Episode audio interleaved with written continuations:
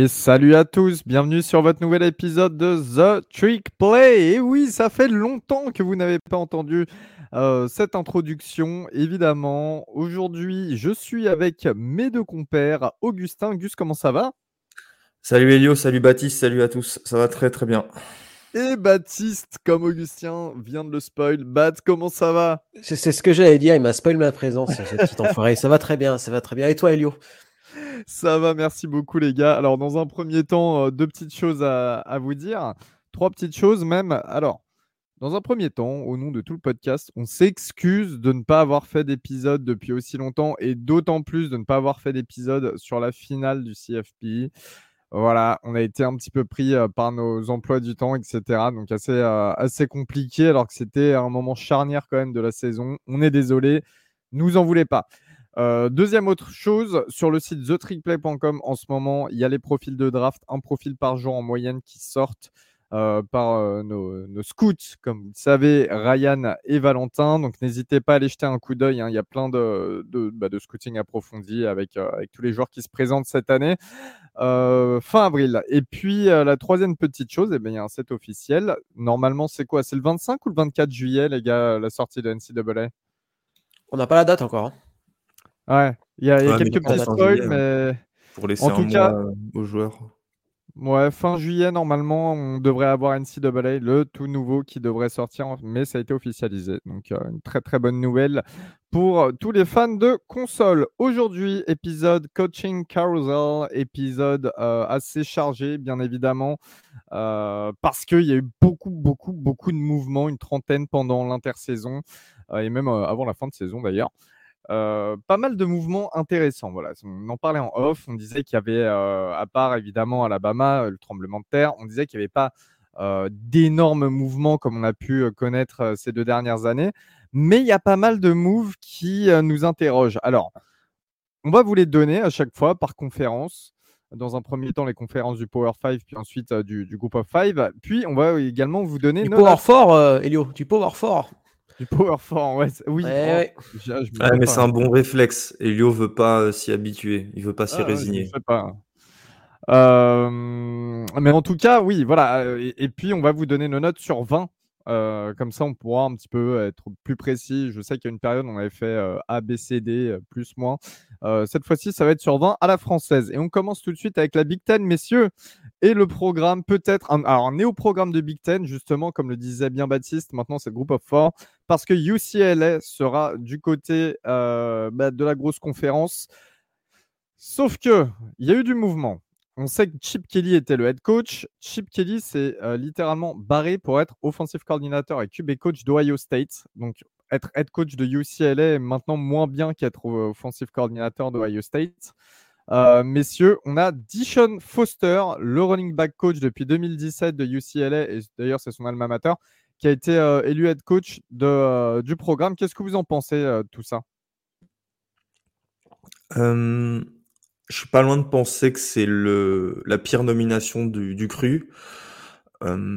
Parce que déjà on parle de UCLA, parce que UCLA arrive en Big Ten dans la deuxième super conférence après la SEC et donner les rênes du programme à un coach qui n'a jamais été mieux que head coach ou coordinateur offensif, euh, même défensif. Hein, il a jamais appelé de, il a jamais appelé de jeu. Bah pour moi c'est un problème. Euh, voilà, cette première année en Big Ten, UCLA, euh, les Bruins auront un calendrier hyper difficile. Et euh, déjà, c'est pas un cadeau pour lui, mais c'est pas aussi un cadeau pour les fans de la fac qui vont, à, à mon avis, euh, souffrir. Et je suis allé faire des recherches. La dernière fois que UCLA a nommé un coach aussi peu expérimenté, c'est arrivé que deux fois depuis la Seconde Guerre mondiale. quand je dis aussi peu expérimenté, c'est-à-dire qu'il n'avait pas d'expérience en tant que head coach ou coordinateur offensif ou défensif, et bah c'était euh, Terry Donahue entre en 1976. Bon, au final, il a duré 20 ans et a remporté 5 Pac-10 et 3 Rose Bowl.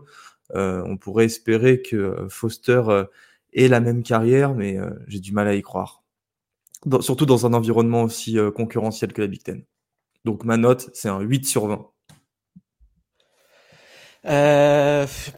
Je, trouve un peu dur. Enfin, je, je, sais pas que je trouve un peu dur. Je trouve qu'ils ont fait ce qu'ils pouvaient dans le timing qu'ils pouvaient en fait pour moi.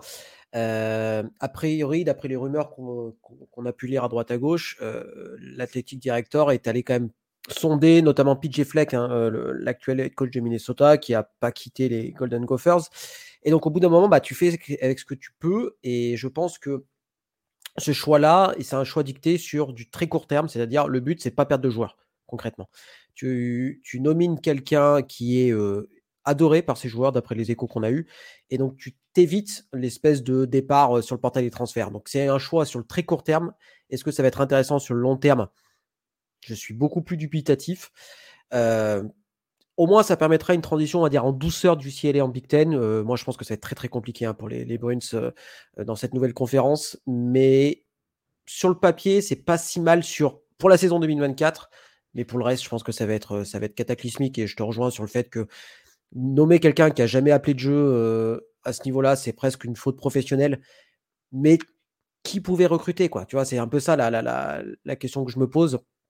Et donc, donc voilà, donc je vais être un petit peu en fait, finalement, je vais mettre un, 8 comme toi, Gus, mais je vais pas pour les mêmes raisons au final, quoi, tu vois. Mais bon, c'est, ça montre quand même que, de manière globale, les, programmes n'ont pas franchement, euh, ont, pas, de manière globale, je pense que ça va être un, on va dire une remarque que je vais dire beaucoup, c'est ils pouvaient pas forcément faire mieux.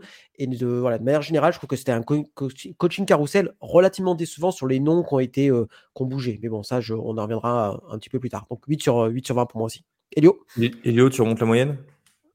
Non, euh, bah, justement, moi je comptais dire 8 sur 20 aussi. Alors Chip Kelly, il s'est un peu barré comme un voleur, il hein, faut, dire ce qui est. Est-ce qu'il n'y a pas un petit peu ce syndrome là qui s'est passé notamment du côté de la NFL et des Raiders euh, de Las Vegas, c'est-à-dire de prendre peut-être le meilleur mec chez les coachs, le plus apprécié euh, parmi les coachs en interne par les joueurs? Je pense qu'il y a, y a ce syndrome-là, il y a le syndrome du mec qui connaît aussi très bien son, bah, c'est son alma mater, donc qui connaît très bien le programme. Euh, voilà, après, c'est vrai que bon, running back coach, UCLA, ils ont sorti qui? Zach Charbonnet, Joshua Kelly. ouais. Et aussi, bah, tu parlais des Raiders, mais il faut rappeler hein, qu'il a passé une semaine avant d'être nommé à UCLA comme coach et running back en NFL. Hein. Donc en fait, ça veut dire que là, il s'apprêtait à faire la saison 2024 en NFL. C'est vrai. Euh, ah, pour, euh, un, petit rappel quand même pour euh, les auditeurs, c'est une fois qu'un head coach part, les joueurs ont 30 jours pour rentrer leur nom dans le, leur portail du transfert, même si celui-ci a été fermé. Hein. Donc voilà, c'est quand même une pression qu'on doit, donner. C'est-à-dire que si votre head coach part, les joueurs peuvent partir aussi. Et bon, on a vu, à quel point le portail de transfert est devenu peut-être la chose la plus importante dans le monde du college football actuellement. Donc c'est pour ça qu'il faut agir vite et agir bien pour les programmes, quoi. Il y a quand même pas mal de signaux compliqués, hein, parce que partir de la PAC-12 pour au final se retrouver dans une des, une des Power 2, comme on dit, euh, et puis se retrouver dans une situation comme ça, c'est quand même assez risqué, notamment au niveau, bah, comme tu le dis, Baptiste, du recrutement, du portail des transferts aussi, garder les joueurs, mais aussi en rameuter. Euh, non, UCLA, ça va, être, ça va être compliqué, à mon avis, la, saison 2024-2025. Euh, 8 sur 20 donc pour tout le monde, moyenne, moyenne parfaite. Michigan, messieurs, et oui, parce que gros mouvement du côté de Michigan. C'était un petit peu euh, dans, les, euh, dans les rumeurs ces dernières années. John Harbaugh voulait rejoindre la NFL, et eh bien c'est chose faite. Il part du côté de Los Angeles. Jim, John, il est déjà. Jim, ouais. je préfère John. il est parti du côté euh, des Chargers euh, à Los Angeles, du coup, en tant que head coach, bien évidemment. Il est remplacé par Sharon Moore, un nom que vous connaissez évidemment. Euh, Sharon Moore, Michigan, offensive coordinateur pendant plusieurs saisons, coach de la O-line. On connaît tous l'excellente O-line qu'a Michigan depuis plusieurs années. Et notamment head coach en intérim pendant trois matchs cette année après les histoires d'espionnage euh, et de, de les, des petites controverses qu'il y a eu autour des, Wolverines. Du coup, messieurs, euh, cette nomination de Judge Sharon Moore, je pense qu'on va pas, on saute pas au plafond dans le sens où c'était prévu. C'était le nom numéro un sur la liste quand même. Qu'est-ce que vous en pensez, vous? C'est une suite logique Est-ce que ça va euh, continuer de bien fonctionner, Michigan, avec ce nom-là? Ouais, c'est une suite, euh, une suite logique. C'est pour ça que euh, je me demande s'il y a vraiment eu un coaching carousel pour, pour Michigan, parce que tellement que ce choix-là, il, a, il a du sens, même avant même. Euh, il a presque fait son, on va dire son, entretien d'embauche sur les trois matchs où il est coach pendant la saison. Euh, le départ de Jim Harbaugh, personne, euh, enfin tout le monde s'y attendait. Enfin bref, c'est, je pense que c'est peut-être le, changement d'être coach le plus smooth qu'on ait qu'on ait vu de ces dernières années. Euh, un peu un peu quand Lincoln Riley a pris la, la, place de Bob Stoops au mois d'avril, ça, ça, fait un peu, ça coule de source. Merci, au revoir. Donc voilà, donc je pense que la transition est bonne. Voilà, après Michigan, il va falloir, ils ont énormément de joueurs qui vont partir, qui vont partir en NFL. Il y a eu quelques départs sur le portail des transferts. Voilà, ça va être une année de reconstruction. Il y a du talent. Je pense que voilà, ça va le faire. Après, voilà, c'est, ça reste un des plus gros programmes du college football. Ils sortent d'un titre national. Donc, euh, les, on va dire que le, paradigme a, changé et que les attentes seront encore plus importantes pour lui. Mais voilà, je pense qu'il a les, épaules pour. Est-ce qu'il va être capable, dès l'année 1, euh, de, de, de, se battre pour un titre en Big Ten? Je pense que ça va être un petit peu léger parce qu'il y a trop de départs cette année. Mais voilà, je pense que c'est un, un bon recrutement. Moi, je donnerais la note de, 15 parce que, bah, parce que pareil, au, niveau du timing, qui pouvait récupérer mieux que, que Shannon Moore? Personne. Donc euh, voilà, 15, c'est un solide, euh, de l'expérience. Donc euh, voilà, il connaît la maison. ça, me semble, ça me semble bien.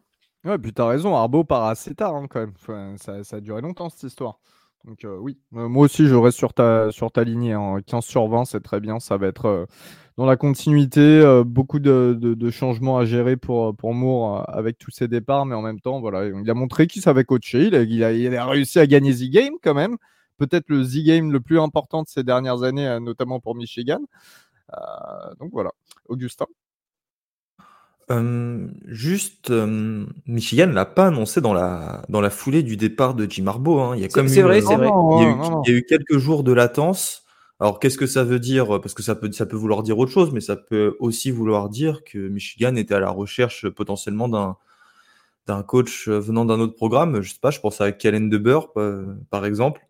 Euh, je sais pas. Mais moi aussi, je partirais sur une note aux alentours du 15. Allez, je vais mettre un 16 parce que euh, c'est le choix qui s'imposait et euh, je pense qu'il fallait pas euh, renverser la table et aller chercher quelqu'un qui referait partir le programme là sur une toute nouvelle base. Tu fais bien de me lancer sur Calen DeBoer, car on va parler des Huskies de Washington, néo-big teniste également. DeBoer, donc, qui est parti en tant qu'head coach du côté d'un autre programme, on en parle tout à l'heure. Ça fait une nouvelle arrivée, et là, je pense que euh, c'est une des arrivées les plus intéressantes, voire peut-être, peut-être la plus intéressante euh, de ce coaching carousel 2023-2024. Jet Fish, le head coach d'Arizona depuis 2021 qui part du côté du nord-ouest des États-Unis? Qu'est-ce que vous pensez de ce move, messieurs? Euh, ça, reste fondamentalement un, bon mouvement. Attention, je ne veux surtout pas dire le contraire, mais il y a quelque chose que j'arrive pas à me, sortir de la tête. C'est que depuis 2011, donc date à laquelle il a commencé à entraîner en, en college football, il est jamais resté plus de deux ans dans un même programme. Et euh, avec cet échantillon, donc euh, plus de plus de 10 ans en, tant, en tant que coach, et bah pour moi ça a suffi à me dire qu'il a pas l'air euh, très fidèle et en fait il suffira qu'un qu'un poste se libère, euh, qu'un meilleur poste se libère dans ouais, un, meilleur, un meilleur endroit forcément pour qu'il quitte les Huskies. Et c'est vrai que c'est quelque chose moi qui me qui me turlupine un petit peu. Mais après cela, enfin, je vais vous laisser parler, mais ce qu'il a fait avec Arizona en trois ans, c'est l'une des plus belles prouesses des, dernières années au niveau coaching. Il a sorti un programme qui, je ne sais pas si Arizona avait fait une saison en 2019 ou 2020 en 0-11, en, en 0-12, une, une, saison à zéro victoire. Mais il, voilà, il est passé de équipe euh, à zéro victoire et équipe potentiellement euh, playoffable. Je parle pour 2024 s'il était resté. Et euh, ça, c'est quelque chose que tu peux pas mettre de côté. Mais voilà, moi, je mettrais, je mettrais un 13 sur 20. son infidélité me fait, fait très peur et je suis un peu plus bas que la moyenne sur lui. Quoi. Oh, je te trouve dur, euh, Gus. Il a fait trois saisons à Arizona, 1-11 en première année. Euh, la saison d'avant, tu raison, 2020, c'est zéro victoire pour cinq défaites. Après, c'était la saison Covid. Euh, mais en dehors de ça, en tant qu'aide coach, non, il a fait trois ans à Arizona, c'est tout. Et il a géré un match du côté du UCLA. deux matchs. Le seul truc, c'est que. Est-ce que tu vois, Jetfish, il aura l'opportunité d'aller plus haut que Washington? Alors, je m'explique. Washington est quand même dernier finaliste du CFP. ça part dans une grosse, grosse conférence. À part peut-être 3-4 postes dans le pays, je vois pas, je vois pas ce qu'il y a au-dessus réellement. Donc, donc non, moi je me fais pas trop de soucis à ce niveau-là. Je pense que justement. La NFL, Elio, je pense. Il a, il a coaché chez les Patriots, il a coaché de mémoire. Je sais pas, moi j'ai toujours estampillé coach NFL pour le coup. je sais pas pourquoi. Non, non, c'est vrai, il a passé du temps chez les Rams, chez les Pats, il me semble. Il, avait, il, y a longtemps. Ouais, il a, il a pas mal bourlingué en NFL, oui, c'est vrai. Il bah, faudrait d'ailleurs peut-être revenir sur notre épisode de 2021 quand on a dû noter son arrivée depuis les Patriots à Arizona. je, pense pense pas qu'on avait mis une bonne note. En tout cas, non, mais le, changement, le changement qu'il a fait à Arizona est formidable, hein, avec notamment cette victoire en Alabama Bowl cette année face à, face à Oklahoma. C'est quand même énorme ce qu'il a fait. Il est parti d'un programme où il a démarré à 1-11 pour terminer à 10-3. Euh, c'est juste exceptionnel. Pour moi, là, Washington, ce qu'ils viennent de faire, c'est un gros, gros coup euh, sur, euh, sur le, ce carousel. Et sincèrement, je mets la note de 18 sur 20. Je ne vois pas ce qu'ils auraient pu faire de mieux. En termes, en tout cas, même de. De comment dire pour, pour enfin même de futur quoi voilà le programme il a besoin de continuer de bien recruter il a besoin de continuer de bien jouer c'est pas c'est pas sur une ou deux saisons qu'il faut être très bon et ensuite euh, on démarre sur des cycles et ça redevient compliqué comme on a connu du côté euh, de Seattle. Non, non, là, je trouve que c'est un coach qui, euh, qui peut te faire voir un avenir sur les deux, trois, quatre prochaines saisons. donc j'aime beaucoup le move. Bat histoire de changer, hein, je vais être assez d'accord avec, avec Gus. je pense que c'est un bon recrutement sur le papier, mais je le vois mal rester sur le long terme. C'est quelqu'un de pragmatique. Je pense que les difficultés financières de la fac d'Arizona ont, joué, dans, joué dans, le choix de partir à Washington.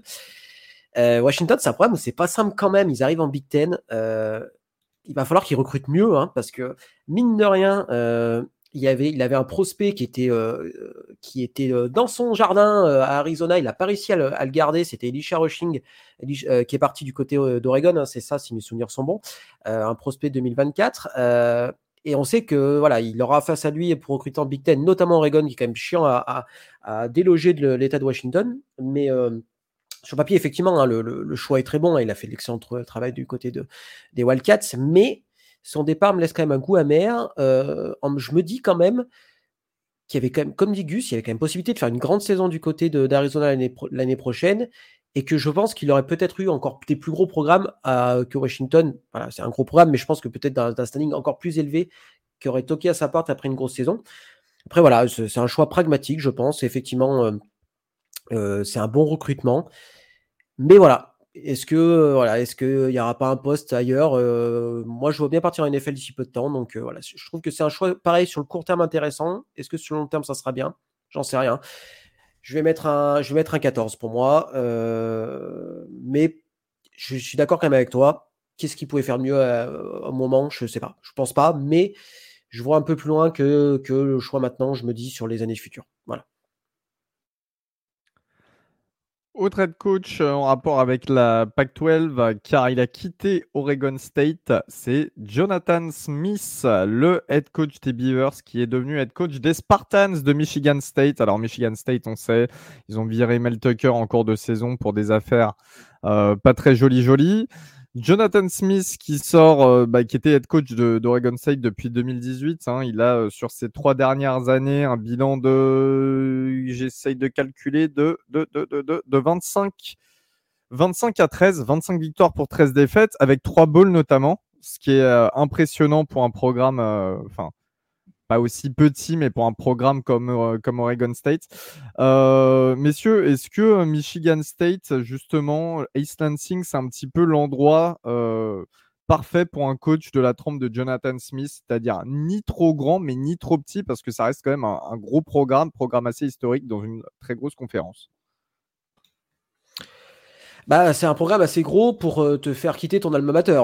voilà, parce que Jonathan Smith est ancien QB ancien QB d'Oregon State, qui quitte. Euh, bah, pas, pas très, ça s'est pas très bien passé d'ailleurs ce départ, euh, d'après les échos différents insiders. Alors, euh, il arrive dans Michigan State où il y aura besoin de calmer un peu tout ça, parce que le départ de Mel Tucker, absolument ignoble. Enfin, on va pas revenir là-dessus, mais voilà, je pense qu'il arrive dans un programme où il est quand même attendu. il, y a du pognon à Michigan State, hein, on l'a bien vu au niveau du contrat qu'avait signé Mel Tucker il y a quelques temps. voilà, après, moi, je ne fais pas du tout de soucis pour Jonathan Smith. Super head coach.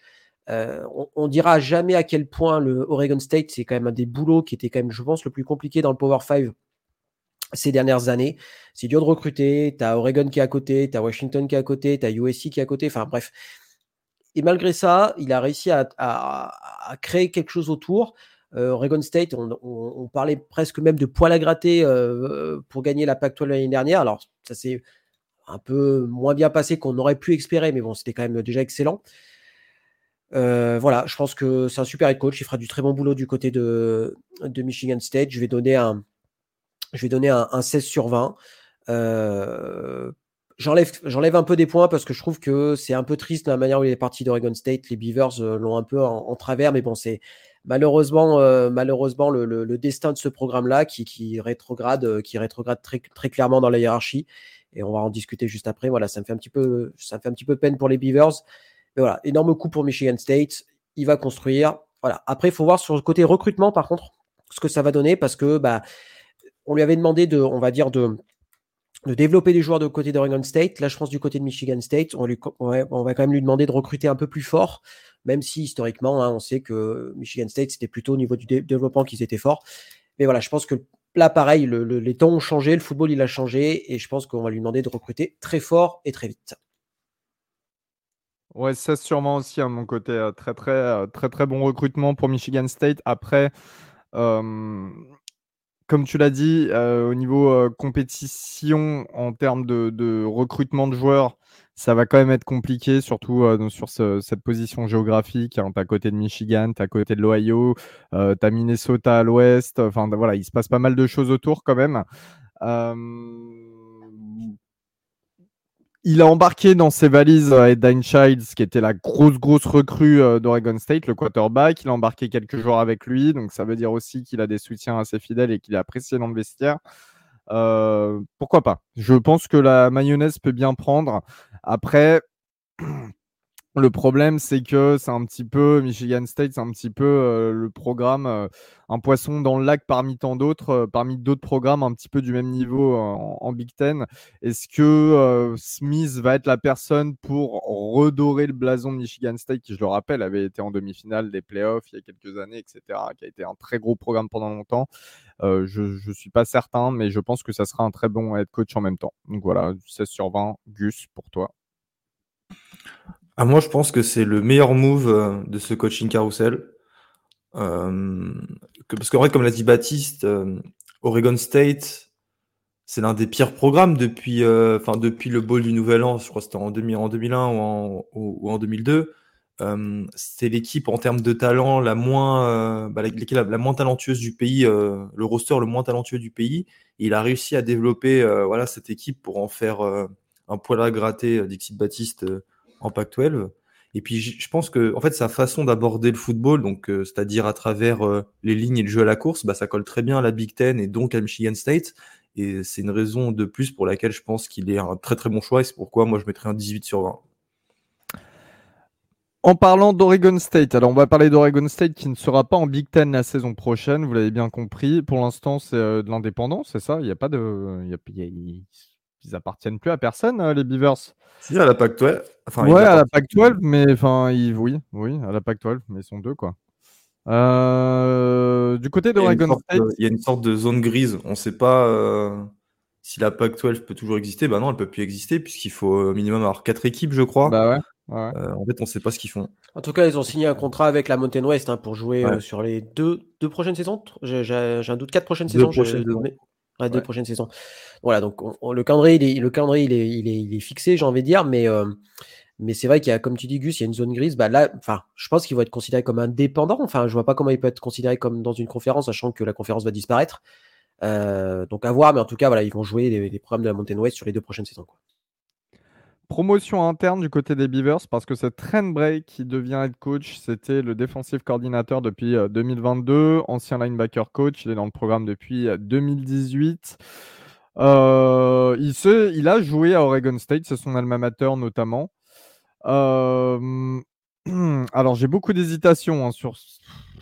Je, c'est quand même. Est-ce que, tu peux, faire mieux avec la situation Bah ouais, en fait, c'est ça. Tu vois, c'est triste parce que mine de rien, moi personnellement, je vais leur mettre une mauvaise note, mais en même temps, Oregon State peut pas faire grand chose, quoi.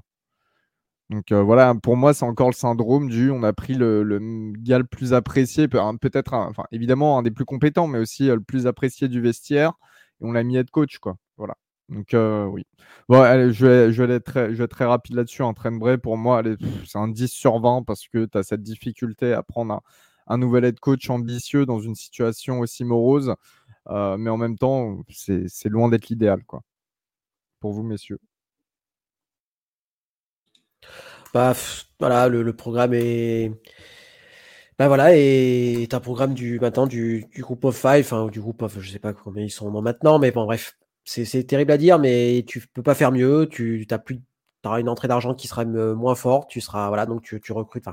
Tu, tu prends un head coach euh, moins avec un CV moins important. Tu fais avec, tu fais avec ce que tu as. Euh, ah, il connaît la maison. Euh, bon, je vais mettre un voilà un, un 10 sur comme toi un 10 parce que j'ai pas en soi, j'ai pas d'opinion sur ce recrutement-là. Ils ont fait ce qu'ils pouvaient. Et, euh, et puis voilà, il a au moins la, au moins le, on va dire la qualité de faire une transition douce, puisque bah, il a été euh, défensif coordinateur ces dernières années.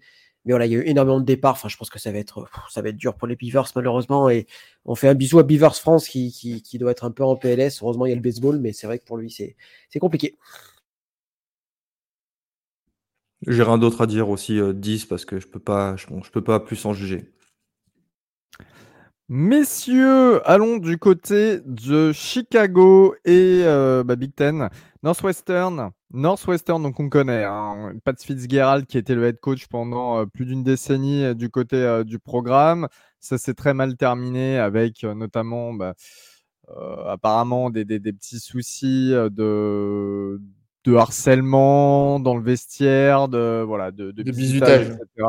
Ouais, qui serait euh, pas terrible, terrible. Donc, euh, il a quitté ses fonctions, Pat Fitzgerald. Il a été remplacé par David Brown. En fait, David Brown, l'histoire, c'est qu'il arrive en janvier 2023. Il arrive de North Dakota State, vous connaissez, mastodonte, euh, meilleure équipe de FCS. il était défensif coordinateur là-bas. Il arrive pour le même poste du côté de Northwestern. Et puis, il est propulsé comme ça du jour au lendemain, alors qu'il est nouveau, comme head coach du programme. On compte dans ce euh, coaching carousel de cette année parce qu'il est tout nouvel head coach finalement pour Northwestern, mais il a quand même passé une saison euh, du côté euh, du programme de l'Illinois. Il est à 8 victoires pour 5 défaites. Une victoire en bowl au Las Vegas Bowl face à Utah en plus. Utah, Utah. Et il a été élu Big Ten Coach of the Year. Sacrée saison pour, euh, en fait, c'est un petit peu la place, tu vois, du type qui ne devait jamais être là. Donc, je ne sais pas comment, euh, comment exprimer ça. Mais, euh, mais voilà, peut-être qu'on a un Pat Fitzgerald 2.0 pour les, les 10-15 prochaines années. Vous en pensez quoi? Bah, De toute façon, je pense que c'est le projet pour des équipes comme, comme Northwestern. Ce sont des universités qui peuvent pas se permettre de changer de coach tous les trois ans euh, pour avoir du niveau, bah, comme ça a été le cas avec Pat Fitzgerald qui est là depuis 2006 euh, ou 2007, je crois. Tu vois, on est encore plus proche de la double décennie que de la simple décennie. C'est qu'il faut des coachs voilà, qui s'inscrivent dans la durée. Et moi, je pars du principe que si tu gagnes 8 matchs à Northwestern, qui est un programme où il est très difficile de gagner, alors, que, alors que par exemple Fitzgerald en a gagné, a gagné 8 matchs qu'une seule fois en 20 ans. Euh, la, parce que la, ouais, la saison d'avant de Northwestern, la saison 2022-2023, je crois qu'ils sont qu'il y a une victoire. dans la saison. C'était la victoire à Dublin face à Nebraska. bon, faut, Nebraska. Faut, faut, aussi lui ajouter euh, la saison Covid qui avait été excellente où ils finissent en finale de, Big Ten. Mais voilà, en 20 ans, Fitzgerald a, remporté seulement deux fois huit rencontres. Et là, David Brown l'a fait pour euh, sa première saison dans un contexte hyper compliqué bah pour moi, ça suffit à considérer qu'il doit avoir le poste de head coach. Et je dirais même mieux, je pense pas qu'il y avait une meilleure personne que lui pour euh, l'avoir. Donc je mets un, 16 sur 20.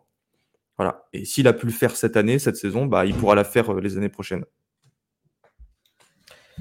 Ouais, la vérité d'une année à nos n'est pas forcément la vérité d'une autre. Hein. Ils sont un peu spécialistes de faire des années en dents. Euh, moi, je vais mettre une mauvaise note pour le message envoyé un petit peu. Le renvoi de patch Fitzgerald par rapport aux affaires de, de vestiaire euh, me semblait tout à fait euh, approprié. Mais le remplacer par un mec qui fait partie du système, je trouve ça complètement con en fait. Euh, J'entends que effectivement les résultats sur le terrain sont très bons, Mais est-ce que cet environnement toxique que Patrick Fitzgerald avait mis en place, est-ce qu'il est toujours là ou pas? Parce que, bah, mine de rien, tu as quelqu'un bah, qui était témoin, ou en tout cas au moins, au moins au courant de tout ça. Donc voilà, moi je suis pas hyper fan de ce côté-là en disant, je pense que Northwestern est quand même une université que j'estimais intelligente dans son choix, dans ses choix de, sportifs et même académiques, on va dire, parce que c'est une, fac académiquement hyper, importante. Et je trouve que c'est un petit peu dommage, voilà, à titre perso. Alors effectivement, la première année est très bonne, mais, mais voilà, j'attends de voir sur le long terme. Mais encore une fois, je suis d'accord avec vous, qui tu peux mettre à sa place, etc. etc. donc voilà, donc je vais mettre, pour le message envoyé, je vais mettre 2 sur 20. Pour le choix, je vais mettre 16 parce qu'effectivement, on ne pouvait pas faire mieux. Donc 16 plus 2, 18, divisé par 2, ça fait 9. Donc 9 sur 20 pour moi. Je peux même pas, moi je peux pas donner de note en fait parce que euh, si tu considères David Brown euh, avant sa saison, avant de savoir ce qui allait se passer quand il, finalement il est promu head coach, je t'aurais mis un 5 euh, sur 20 parce qu'il sort de FCS, alors ok, mais il est coordinateur défensif, il est tout nouveau dans cette équipe de Northwestern. J'aurais, enfin, personnellement, j'avais pas compris le move à l'époque. Maintenant, après cette saison, oui, je peux te mettre une note bien, bien au-dessus. Je peux te mettre du 16, du 17. Euh, voilà. Euh, évidemment, Big Ten Coach of Year. Enfin, qu'est-ce qu'on veut dire? Donc, c'est un peu compliqué, euh, je trouve, de, noter, de noter ça après une saison quasi complète. Voilà. Indiana, messieurs, Indiana, alors Indiana, c'est très intéressant. Le programme qui était euh, à la déchetterie, c'était compliqué. Tom Allen qui nous avait sorti une bonne saison pendant l'année Covid, puis après plus rien. Il a été viré. Il est passé défensif coordinateur d'ailleurs du côté de Penn State. Ça va, il s'en sort bien, hein, Tom Allen. Et puis il est parti avec un très gros buyout qui était euh, le troisième ou quatrième plus gros de l'histoire du college football. Ce qui est drôle. Ouais. Lui, il peut remercier le Covid. Je ne sais pas s'il y a beaucoup de gens qui peuvent le dire, mais lui, il peut le dire quand même. Euh, il est remplacé, et là, c'est pareil, c'est assez impressionnant et euh, très audacieux, par Kurt Signetti, qui était le head coach de James Madison. Alors, James Madison, vous en avez entendu parler dans certains de nos épisodes, notamment par Guigui, qui était euh, fan du programme. il sort de. Alors, il était head coach depuis 2019. Il sort de 4, 5, 2019, 4 saisons. Ouais, 4 saisons à peu près, à 52 victoires pour 9 défaites. Euh, énorme palmarès pour Kurt Signetti. Est-ce que le palier supérieur, notamment la Big Ten, avec un programme comme Indiana, euh, ça va fonctionner Qu'est-ce que vous en pensez, messieurs? Bah, En tout cas, il a l'air euh, hyper impliqué dans son nouveau rôle. Euh, je ne sais pas si, vous avez vu la, vidéo à Indiana avec l'équipe de basket où il envoie des scuds à Ohio State et Michigan. Euh, ça m'a, je sais pas, je dirais que ça m'a presque un petit peu déçu euh, de le voir euh, autant oublier James Madison, de pas trop se faire petit après son départ, de pas l'avoir eu modeste. Mais gros, c'est un 13 années en tant que head coach. Il a jamais une saison avec un bilan négatif. Bon, certes, il était aussi avec James Madison, ce qui aide, mais c'est un, un winner, ce, ce gars. Et je pense que voilà, Tom Allen, il, a, il y avait un petit côté un peu euh, pantouflard à Indiana. Je sais pas si vous voyez ce que je veux dire. Là, tu amènes un gars qui euh, n'a que pour obsession que de gagner et j'ai du mal en fait à trouver un voilà des circonstances aggravantes ou des choses, des arguments pour le descendre. Donc moi, je trouve que c'est un très très bon euh, move et allez, je mettrais un 15 sur 20 pour moi, c'est typiquement peut-être le meilleur euh, choix de l'intersaison euh, au vu du calibre du programme et du calibre du coach qu'ils qui attirent. C'est un mec qui a gagné euh, partout où il est passé. voilà, c'est, enfin, James Madison, ils viennent de FCS, ils font deux premières saisons à SBS qui sont quand même extraordinaires. Enfin, il faut quand même, il faut quand même le, reconnaître. Et bon, eh ben, je pense que il est, il est quand même grand, grande partie responsable de ça. Euh, et je pense qu'Indiana, pareil, hein, euh, tu la croisée des chemins dans une nouvelle Big Ten et tout. Enfin, il faut, il faut qu'il se, qu se replace dans, la hiérarchie par rapport à tout ça. Et je trouve que c'est un choix qui, est assez énorme. Euh, le programme de basket a du mal à retrouver ses lettres de noblesse. Euh, et on sait que bah, le foot est de, plus en plus important dans les facs. Et je pense que voilà, c'est un choix euh, assez sympa. Je dois avouer que je suis assez surpris qu'il ait pris ce programme-là parce que bah, je sais pas, je trouve que le, y avait peut-être mieux pour lui, entre guillemets. Mais voilà, je, moi, je me fais pas de soucis pour lui. Je vais mettre un 17 sur 20 parce que bah, c'est un super head coach et qu'il arrive dans une situation qui est pas simple. Et je trouve que ce choix d'aller là-bas, c'est assez, euh, euh, assez euh, audacieux de sa part. Alors effectivement, comme tu dis, ça change un peu quand même de, de, Tom Allen. mais voilà, moi, je très bon choix de la part des Hoosiers. alors ça veut pas forcément dire qu'ils vont, qu'ils vont être jouer le titre de la Big Ten chaque année, mais voilà, au moins, ça a remis un coup de fouet au programme et ça, c'est cool parce qu'en dehors de la saison 2020, c'était quand même, euh, quand tristouille, hein, les Hoosiers. Donc, euh, très bon choix. Ouais, donc, 17 sur 20 pour moi. Et moi, ça sera en 16 sur 20. Euh, c'est compliqué quand même pour Indiana de trouver un nouvel head coach qui, qui, Et surtout de débusquer un head coach comme ça. Hein. Le mec, il était vraiment en place dans son programme. Alors, ok, il va avoir plus d'argent du côté de, de, Bloomfield, mais en dehors de ça, ça reste euh, Bloomington, ouais, désolé. C'est pas Bloomfield.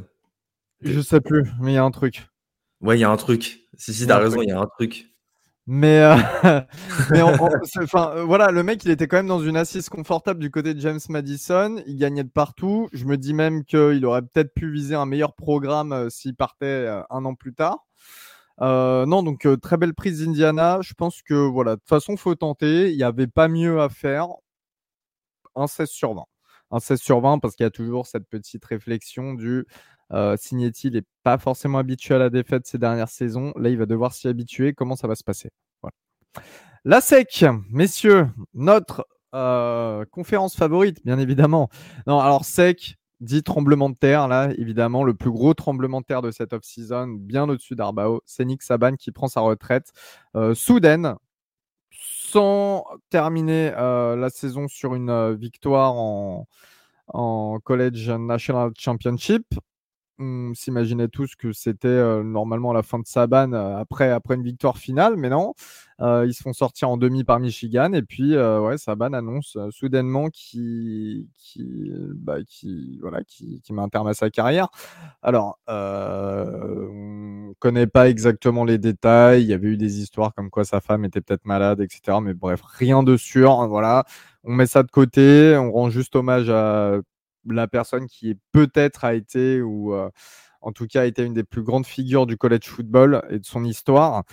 Il est remplacé et là, messieurs, c'est un choix. Alors, il y avait toute une liste hein, pour Alabama et je pense que sur cette liste, je ne sais pas pour vous, moi j'ai quand même été assez étonné que ce, nom revienne autant et euh, soit euh, notamment dans cette, enfin vraiment dans la shortlist quoi. Euh, c'est Calen DeBoer, le coach de Washington, qui arrive du coup du côté de Tuscaloosa. Qu'est-ce que vous pensez de ce mouvement de qui, bah, qui sort d'une finale hein, finalement, défaite de Washington face à Michigan? Alors déjà, je vais être paradoxal, mais je pense que la qualification au CFP a fait vachement de mal à Bama. Euh, dans le sens où euh, le timing du départ de Saban a foutu un peu la merde. Euh, c'est paradoxalement, c'est plus simple de remplacer ton head coach en fin du mois de novembre, début du mois de décembre, qu'au plein mois de janvier où bah, finalement tu te lances sur la saison dernière. Donc pareil, le timing fait que bah, tu n'avais pas 150 000 candidats. Je pense que le premier, et je pense que le choix numéro un, c'était Dan Lanning, le head coach d'Oregon. Il n'a pas voulu dire donc après, tu regardes ce que tu peux prendre. Et très, très concrètement, le meilleur head coach qui était disponible et, euh, euh, et, partant pour venir à Alabama, bah, c'était Kalen Debord. Donc tu vas chercher Kalen Debord. Aussi simple que ça. Quoi. Euh, les autres candidats, bah, Sarkissian, pardon, ne voulait pas bouger de Texas. Dabo a quand même le, prospect d'Abo, on va dire, a très clairement pris du plomb dans l'aile euh, depuis, euh, depuis quelques années, notamment à cause de, son, de son, sa gestion du, portail de transfert. Kirby Smart, il bougera pas de Georgia. Voilà, tu n'avais pas 150 000 candidats. Kane de Bord était le, plus à même, euh, je pense, à ce niveau-là. Tu pars là-dessus, c'est le choix le plus, le plus safe. Alors, je ne pense pas qu'il soit capable d'aller aussi haut que Nick Saban, qu'on soit très clair. On ne lui demande pas ça de toute manière. Mais je pense que c'est voilà, le, principe du euh, euh, le, le, ceiling le plus. Le, enfin, pardon, le floor le plus faible, le plus haut, entre guillemets, qui te permet de, de, de dire bah, on peut choper des saisons à 10 victoires et c'est le minimum qu'on attend, enfin, euh, qu'on attend à Alabama. Et je pense que de ce côté-là, c'est le choix le plus sûr. Donc effectivement, c'est pas le nom plus clinquant, mais pareil, il a gagné là où partout il est passé. Donc les, gagnants, bah, ça gagne peu importe où ils sont.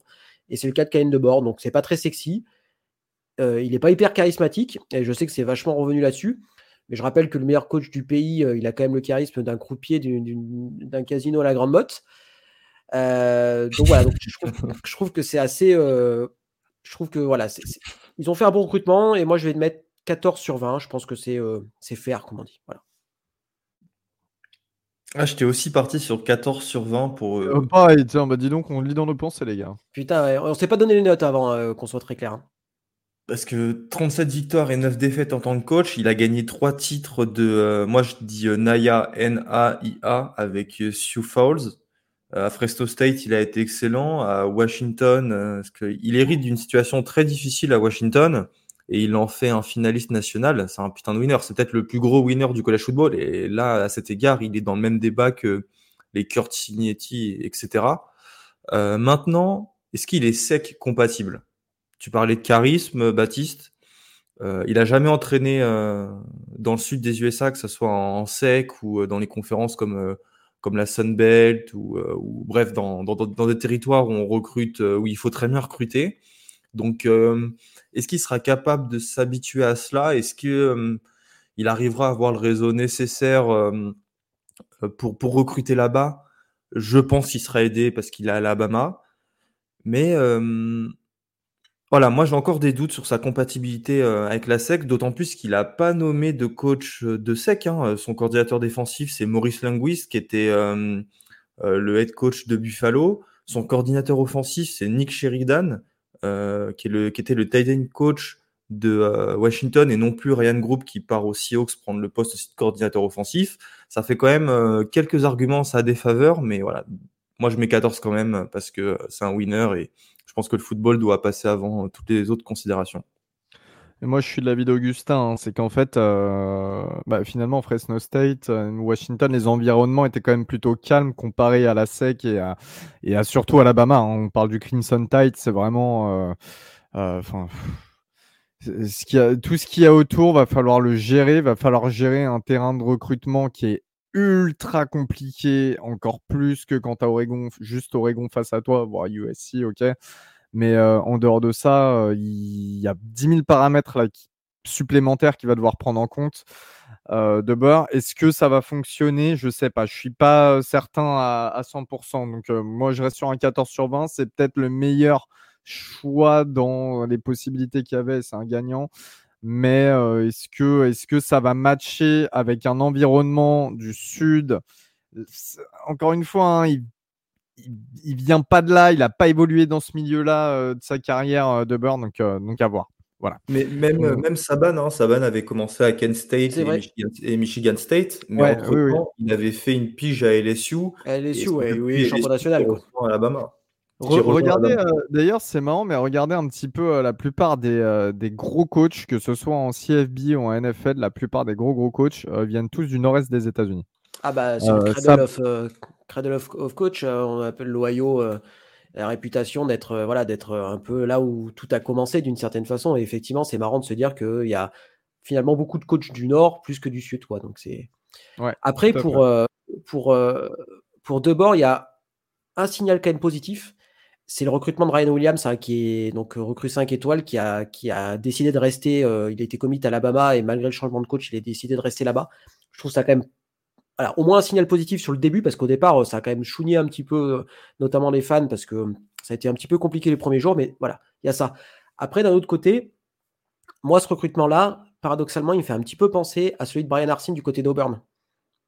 En espérant que ça soit dans la même. enfin, en termes de, de CV de coach, alors Ouais, euh, n'avait pas les mêmes, euh, avait pas la même euh, succès sur un, gros programme, on est d'accord. Et ça m'a fait penser un peu à ça, tu vois, ce même type de coach qui, a qui avait beaucoup coaché en Mountain West ou enfin du côté de la, côte ouest des États-Unis et qui arrive dans la, en sec avec tout ce que ça comporte derrière. Voilà. je je souhaite pas hein, le, même, le, même destin, on va dire, mais ça me fait un peu penser à ce profil-là. Donc, il y a quand même un vrai risque quand même que ça se passe mal, entre guillemets, mais je pense que c'est un risque calculé quand même de la part de l'Alabama. Il faudra éviter les intendantes. Euh, Texas AM, Michael Coe, l'ancien défensif coordinateur du programme euh, pendant trois ans, puis ensuite être coach de Duke pendant deux ans. On a bien vu les prouesses qu'il a fait du côté, euh, de, du côté de la Caroline du Nord.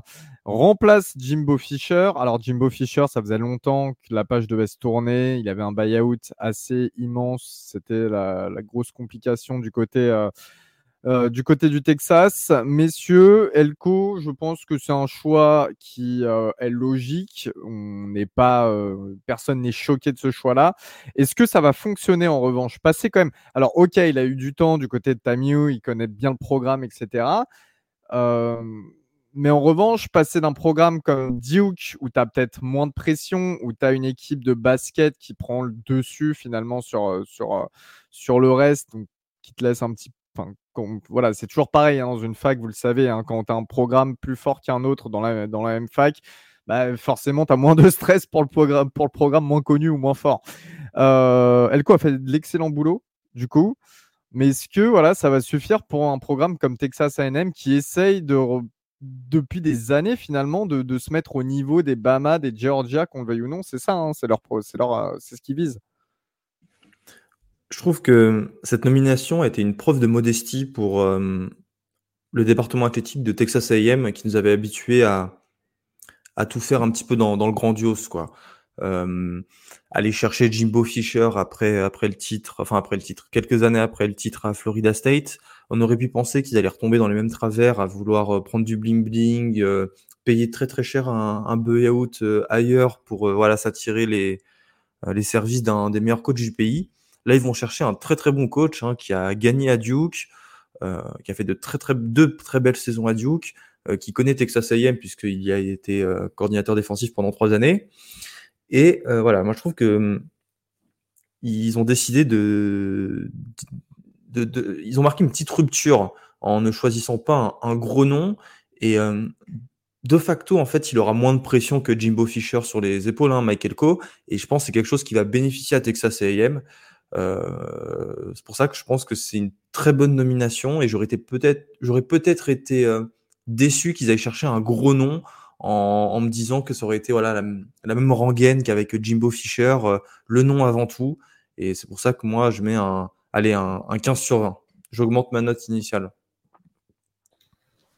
Ouais, je suis d'accord avec toi, Gus. Hein. je pense que le, choix, il est naturel. de toute façon, quand on est parti à Duke, on, on, imaginait qu'il allait revenir à Texas A&M euh, les années suivantes. Enfin voilà, que c'était un peu pour lui un espèce de, d'examen de passage avant de rentrer, euh, de, revenir du côté de College Station. Euh, voilà, il a, il, c'est un super head coach du, enfin, il a fait du, l'excellent boulot du côté de Duke. Il s'est très bien entouré, je pense, notamment au niveau de son coordinateur offensif, qui arrive du côté du, ouais, tout à fait, qui arrive depuis depuis Kansas State. Euh, ça, c'est une nomination que j'aime bien et je pense que ça va lui, ça va lui beaucoup l'aider parce que voilà, au niveau défensif, ça, voilà, on connaît son pédigré à, Makeko, donc ça pas de souci. Voilà, d'ailleurs, bah, juste, pour l'anecdote, euh, derrière qui euh, Colin Klein a terminé au Iceman? Quand il était quarterback à Kansas State? Ah, euh... ouf. Oh putain, je l'avais lu et ça... Est-ce que là, il, quoi Ah bah oui, parce qu'il était, ouais, c'est ça. Il... Je, je, je, une naissance. Mantai Tio et Colin Klein. C'était eh ouais, ça, ouais, ouais, ouais. Marrant. C'est l'année Théo. Ouais. Et euh, donc voilà, donc il a fait l'une de l'excellent travail du côté de Kansas State. Donc euh, voilà, je pense que c'est euh, très bien entouré de la, part de Mike Echo. Moi, je me fais pas de soucis. Tout à, tout à fait d'accord avec ton analyse. Je trouve que c'est bien de tomber sur un peu un blue collar coach plutôt qu'un white collar, j'ai envie de dire. donc je pense que ça va fonctionner. Ça va fonctionner dès la première année. Et ça, c'est cool. Euh, même si, comme tu l'as dit très bien dit, il aura peut-être moins de pression que Jimbo. Il a réussi à faire du bon, du l'excellent boulot sur le, portail des transferts. Ils se sont bien renforcés les Aggies. Donc moi, je me fais pas de soucis pour lui. Et je vais monter jusqu'à 16 sur 20. Et ouais. Moi, je vais rester à 14. J'ai quand même peur des attentes en fait qu'il y a autour du programme, les attentes des boosters de ce programme qui sont énormes et euh, qui mettent énormément de pression chaque année euh, sur le département athlétique, et puis également les attentes des fans. Euh, en espérant qu'il les ait revus à la baisse, bien évidemment, mais je ne suis pas certain. C'est le Texas, c'est la SEC en même temps, c'est un mix des deux, c'est assez, euh, assez euh, explosif. Donc, bon, je, souhaite vraiment, je pense qu'Elko est le choix, peut-être un des choix les plus réfléchis de ce coaching carousel, très clairement. Mais voilà, encore une fois, j'espère qu'ils vont lui donner le temps, tout simplement. Et le problème, c'est que dans ce genre de programme, le temps, bah, il n'y en a pas toujours forcément. On sait qu'il y en a eu pour Jimbo Fisher parce que c'était la stature du coach, plus le buyout à payer derrière et le fait que le mec arrivait à très bien recruter. Euh, là, pour Elko, j'ai un peu peur que ce soit, que ce soit différent. Du coup, on va passer du côté de l'ACC et on va passer du côté de Duke. Et Duke, c'est la catastrophada, très clairement. Départ de Michael Co, remplacé par mon ami, mon coach préféré, Manny Diaz, l'ancien head coach de Miami et surtout défensif coordinateur de Penn State cette année. Messieurs, euh, avant que je l'ouvre, que pensez-vous de ce mouvement? Eh ben, je pense que je vais être un peu plus euh, optimiste que toi, Elio, au vu de ton ton. Euh, je pense que Manny Diaz a loupé du côté de Miami, mais euh, qui réussit du côté de Miami En fait, c'est surtout ça la question. Je pense qu'il a fait du bon bout du côté de Penn State. Je pense que un programme comme Duke lui va lui aller parfaitement. Il n'aura pas trop de pression. Il aura, voilà, il aura un peu les coups des franges, je pense. Donc moi, je suis assez, alors pas optimiste, mais je pense que c'est pareil, hein. je ne pense pas qu'il pouvait faire bien mieux que, que, ça. Euh, est-ce que Jim Knowles, l'ancien, euh, leur ancien défensif coordinateur et euh, actuellement coordinateur défensif de Ohio State, était intéressé? Ça aurait pu être un nom intéressant, mais voilà, je ne pense pas. Il a préféré rester du côté des Buckeyes. Voilà, moi je pense que ça va, ça va le faire. Alors il ne va pas s'attendre à des, des, saisons à 10 victoires, mais voilà, là, pour gagner tout de suite, je pense que c'est un choix intéressant. C'est un coordinateur euh, défensif, donc c'est-à-dire que voilà, il n'y aura pas de gros changements par rapport à Mike Elko. Voilà, je vais mettre un 12. Voilà, je pense que c'est un choix euh, honnête. Gus? Je pars aussi sur un ouais, 12-13. Très bon coordinateur, mais est-ce que c'est un bon head coach? Ça reste à prouver, mais comme l'a dit Bat, tu as la circonstance atténuante que c'était à Miami et que personne à Miami a réussi à faire quelque chose depuis 20 ans. Moi, je mets un 5 euh, sans souci. C'est alors peut-être seul point fort, il a passé euh, quelques années du côté de NC State, donc euh, voisin de Duke. Hein, il connaît un petit peu la région, il saura où, mettre sa maison, etc. Non, en dehors de tout ça, le mec, il a quasiment, il est, pour moi, en fait, il fait partie de cette caste des gens qui sont collés à être coordinateur et pas être coach, tout simplement. Il a été coordinateur, euh, défensif coordinateur dans plein d'équipes. Il n'est jamais trop resté longtemps. Donc c'est pareil, c'est pas un bon signe pour moi. Euh, à Miami, je suis désolé, pendant quand même un moment, il avait. Alors, ok, personne n'a réussi à Miami, machin, machin. Mais il était quand même sur une période où, à part Clemson, tu pas de gros mangeurs face à toi et il avait d'excellents joueurs et ça jouait horriblement mal, mais vraiment horriblement mal. Euh, là, avec un programme plus petit comme Duke, qui en plus a perdu Riley Leonard, qui en plus a perdu quelques jours sur le portail après le départ de Michael Coe, je suis vraiment pas sûr que c'est lui qui va faire remonter le programme. Et pour parler de sa saison avec Penn State, euh, il fait d'excellents matchs face à des équipes pas fortes. Et dès qu'il a fallu euh, affronter des grosses équipes, ça s'est s'est un peu fait dessus au niveau au niveau de la défense de des Nittany Lions. Donc voilà, non, j'ai aucune confiance en en Manny Diaz. Euh, messieurs, Boston College. Boston College, hey, Boston College, alors là, c'est pareil, c'est surprenant. C'est assez surprenant. Euh, Jeff Affley, qui est parti en tant que coordinateur défensif euh, du côté des Green Bay Packers en NFL. Affley, qu'on avait clairement sa claque en fait du college football, parce qu'il a, il a très clairement dit qu'il n'était pas que maintenant être head coach en college football, c'est plus faire du social, du recrutement, s'occuper de la NIL et ce genre de choses que vraiment coacher. Euh, c'est d'ailleurs un bruit qu'on entend de plus en plus parmi les coachs. Qui, voilà. Euh, il est parti du côté de la NFL et il est remplacé par justement un ancien de NFL, Bill O'Brien. Bill O'Brien, alors c'est un pur produit de Boston, vous l'entendez au nom de toute manière. Si c'est pas Boston, c'est Galway. Euh, il vient de ah, là-bas. c'est pas, le défenseur de Lyon? Oui, oui, oui parle, mieux de la, meilleure recrue lyonnaise cette année, s'il te plaît, Gus. D'ailleurs, on est le, samedi 17, hein, victoire 1-0 face à Nice des Lyonnais euh, hier. Tout, à fait. bon, j'ai pas la webcam, mais vous voyez pas, mais je, porte fièrement les couleurs de l'Olympique lyonnais, bien évidemment. Euh, Bill O'Brien, qui est l'ancien head coach de Penn State, l'ancien head coach des euh, Houston Texans en NFL hein, pendant longtemps, avec euh, alors, il y a toutes les histoires d'Ishon Watson, DeAndre Hopkins, etc., etc. Mais c'était lui. L'ancien coordinateur offensif d'Alabama, avec notamment une excellente saison d'un certain Mac Jones. Et puis l'ancien coordinateur offensif des Patriots, il avait suivi Mac Jones chez les Patriots, c'est beaucoup moins bien passé. Bon, après, quand tu sous Bill Belichick, euh, et que tu dois faire jouer une attaque, c'est toujours compliqué. Voilà, mais c'est quand même un très gros nom qui arrive du côté de Boston College. Ça vous surprend pas, messieurs? Si, si, si, évidemment, mais euh, enfin, oui, qui pensait que Boston College allait réussir à ramener, euh, comme tu l'as dit, un poisson comme Bill O'Brien D'autant plus qu'il venait d'être nommé coordinateur offensif à Ohio State, donc c'est-à-dire qu'il a accepté de, de quitter Ohio State pour aller à Boston College. J'ai du mal à, à, voir ce move d'un point de vue juste personnel, hein, juste en ce qu'il le, regarde, comme un, move un peu pantouflard, quoi. Il y va pas avec des ambitions à, Boston. Il y va pour se poser pendant quelques années avec sa famille, je suppose. Enfin, j'ai du mal à voir sportivement ce qu'il y gagne, surtout quand tu vois le contexte. Hein. Fleck quitte le programme parce qu'il estime que la NIL et euh, voilà, le nouvel environnement du collège football l'empêche de pouvoir euh, coacher et euh, l'amène en fait à devoir se, se battre toute l'année pour maintenir ses joueurs dans l'effectif. c'est pour ça que j'ai un, j'ai un peu de doute. En fait, j'adore le nom, mais je me dis pourquoi il va à Boston College et les raisons que moi je me donne bah, sont pas hyper, c'est pas hyper flatteur quoi. Donc j'ai du mal à trouver que c'est un, euh, j'ai du mal à me dire que ça va marcher. En fait, je pense que c'est une bonne nomination, mais j'ai du mal à me dire que ça va marcher. Donc, je partirais aller sur un, un 13 sur 20. Mais c'est parce que je suis de nature optimiste. Hein. J'aurais pu mettre moins, mais voilà, 13 sur 20. Pour, moi, c'est la, nomination la plus surprenante hein, de cette intersaison. Dans, le, Power 4, euh, euh, certainement, et même dans tout le collège football, peut-être avec Bronco Mondial du côté de, New Mexico, dont on va parler après. Mais et ben en fait, pour moi, c'est un super choix. Alors, un super choix, pourquoi? Bah, Parce que on a tendance à l'oublier, mais Bill O'Brien, c'est pas un mauvais head coach. Hein.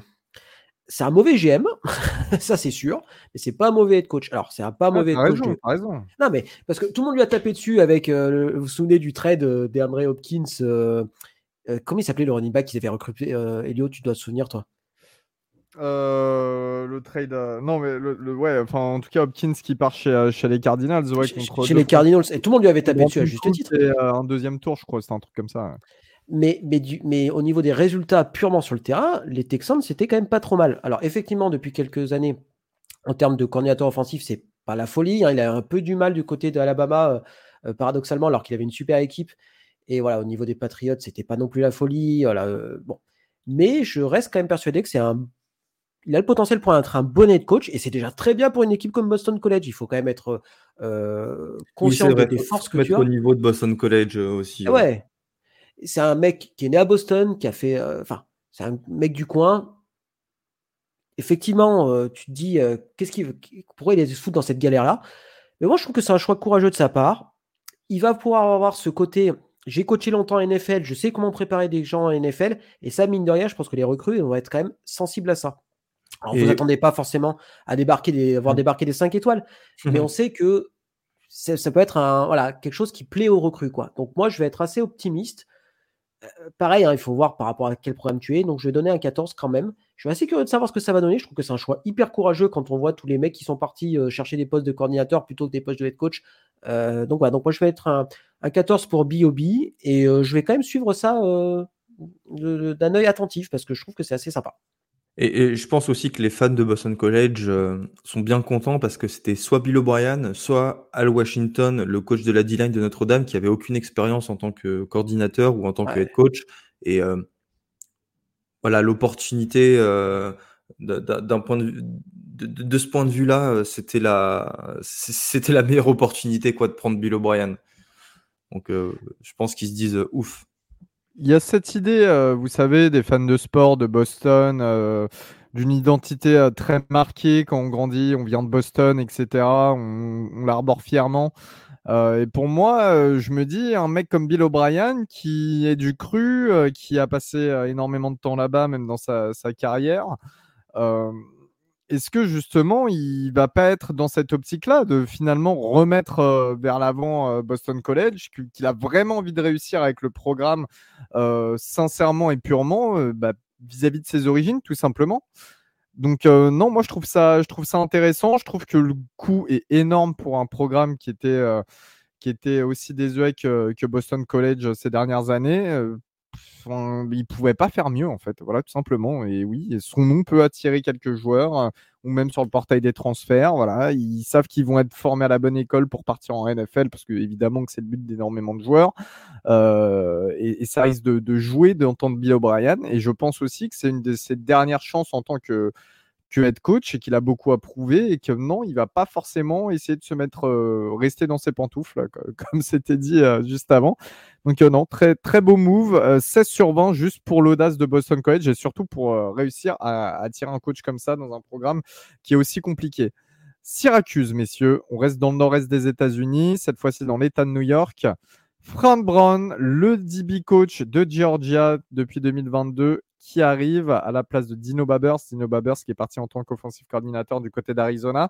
Euh, messieurs, euh, petite introduction, je sais que Gust était fan de ce choix.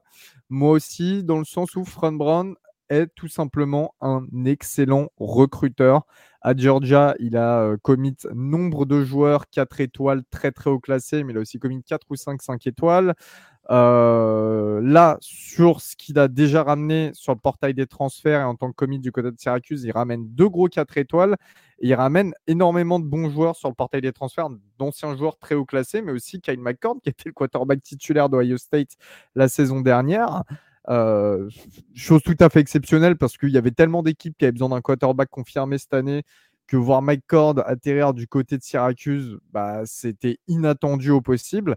Ça commence bien pour Fran Brown. Qu'est-ce que vous pensez là de ce move?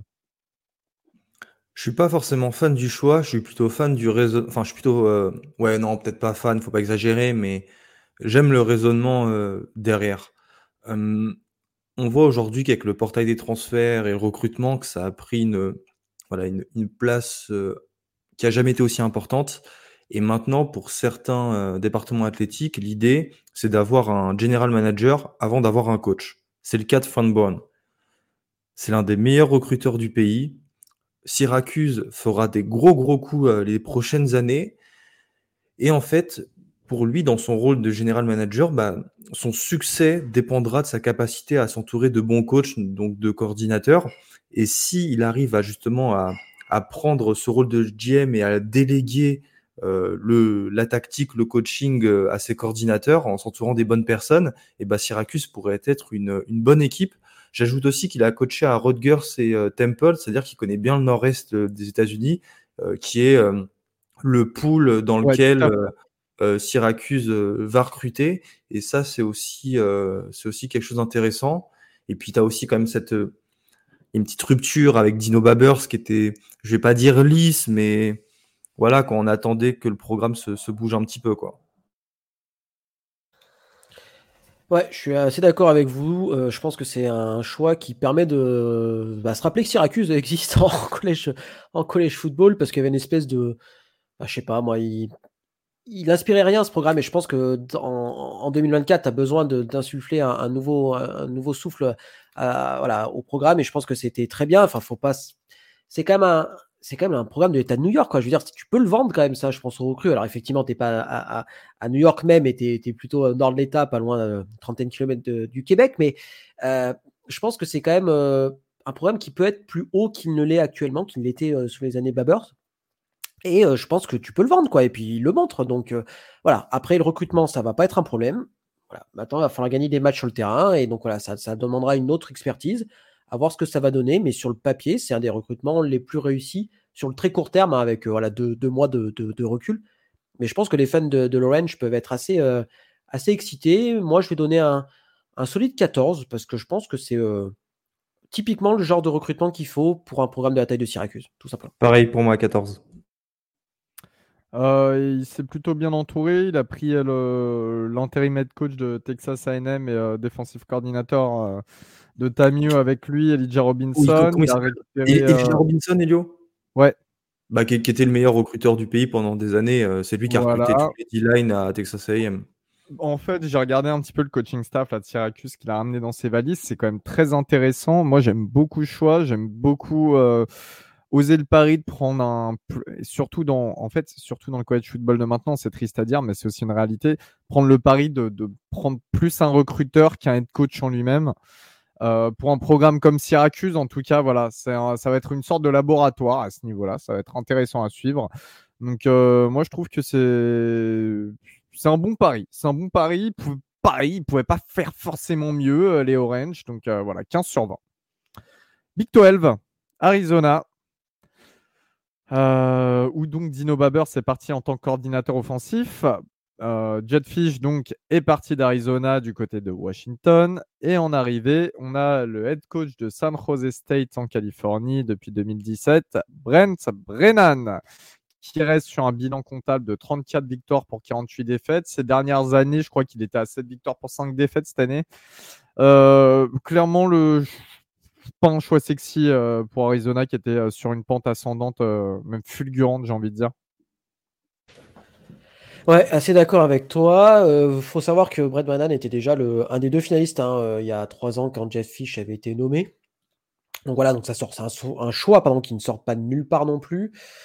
Euh, pareil, je m'attendais peut-être un petit peu mieux. Je me demande, enfin, je suis un petit peu, j'aurais bien vu prendre des risques avec un coordinateur jeune. Je sais pas, il y a, peut-être d'autres choses à faire que. pardon Un Sean Lewis? Oui, par exemple. Ça, c'était un choix que je trouvais intéressant. Alors, je pense que euh, je pense qu'effectivement euh, c'était euh, peut-être un peu plus risqué et je pense que, j'ai parlé des problèmes financiers de la fac. Je pense que malheureusement ils ont ils ont fait au mieux avec les, les risques calculés. Brett Brennan euh, n'amènera pas Arizona au, College Football Playoff, ça je pense qu'on peut tous euh, l'entendre, mais il ne sera pas catastrophique non plus à mon avis. Il a fait du boulot correct du côté de San Jose State, euh, je pense qu'il fera du boulot correct du côté d'Arizona. Mais voilà, je pense qu'ils vont rentrer dans une espèce de ventre mou du college football, qui est pas forcément bon pour le programme et qui est pas forcément voilà, en accord avec ce que Arizona avait montré notamment cette année.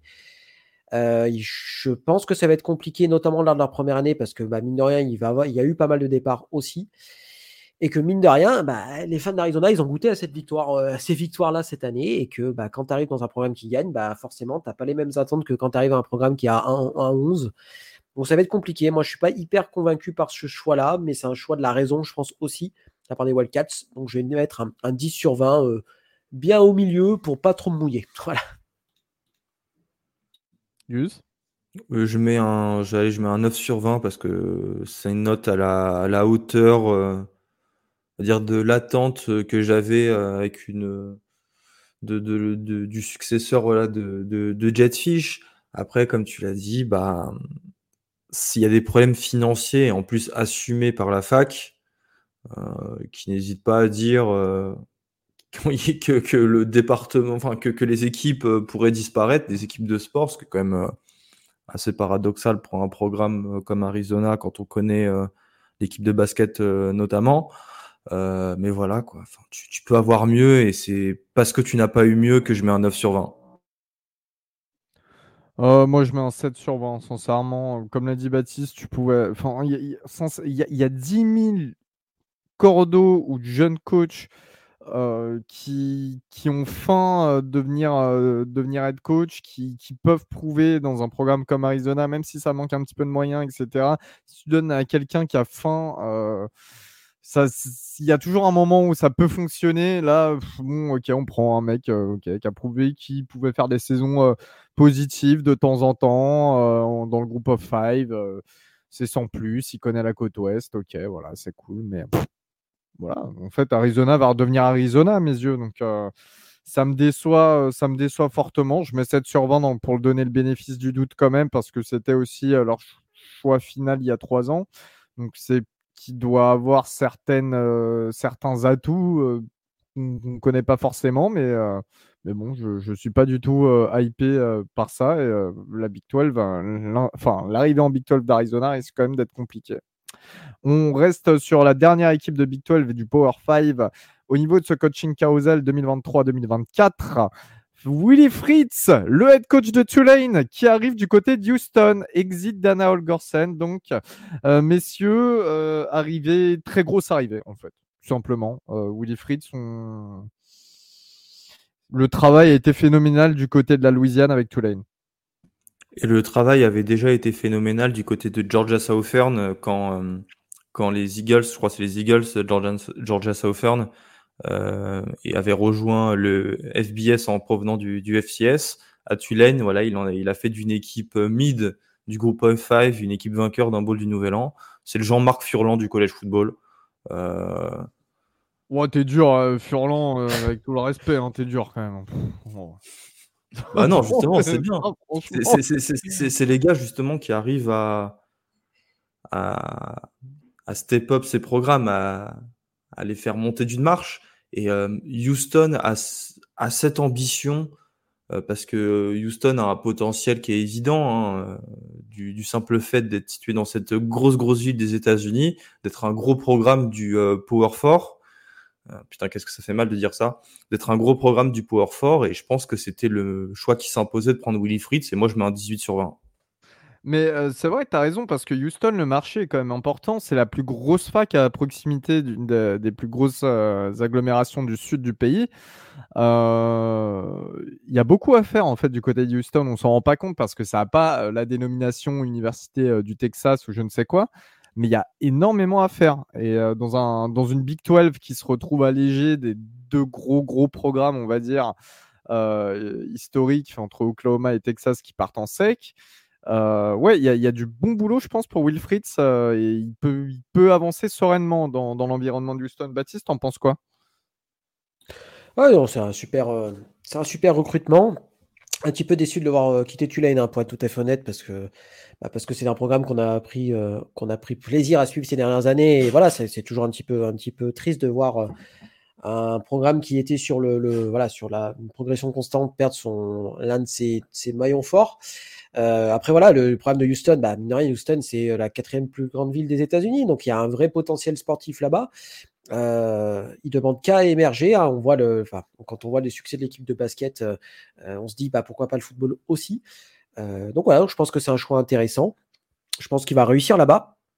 et je pense que Houston va être un des, programmes un peu chiants à jouer en, Big 12 année après année. Et voilà, je pense que c'est très cool. Et je pense que les fans du Green Wave sont euh, malheureusement très tristes. Donc je vais mettre un, je vais à 15 sur 20 euh, à ce, à ce recrutement-là. Et moi, je vais mettre un 17. Ça va. Je, je, pense que je vais suivre Houston là ces prochaines saisons. Ça va m'intriguer euh, cette histoire. Willie Fritz, il sait relever des programmes, il sait les tourner. Et, et juste, tu l'as dit rapidement, mais cette victoire face à USC en bol du Nouvel An, quand tu es avec Tulane, c'est juste extraordinaire. surtout quand tu vois le, match, comment il s'est déroulé aussi, hein, parce qu'ils reviennent du Diable oui, vert pour l'emporter. Euh. Ah euh, excellent recrutement.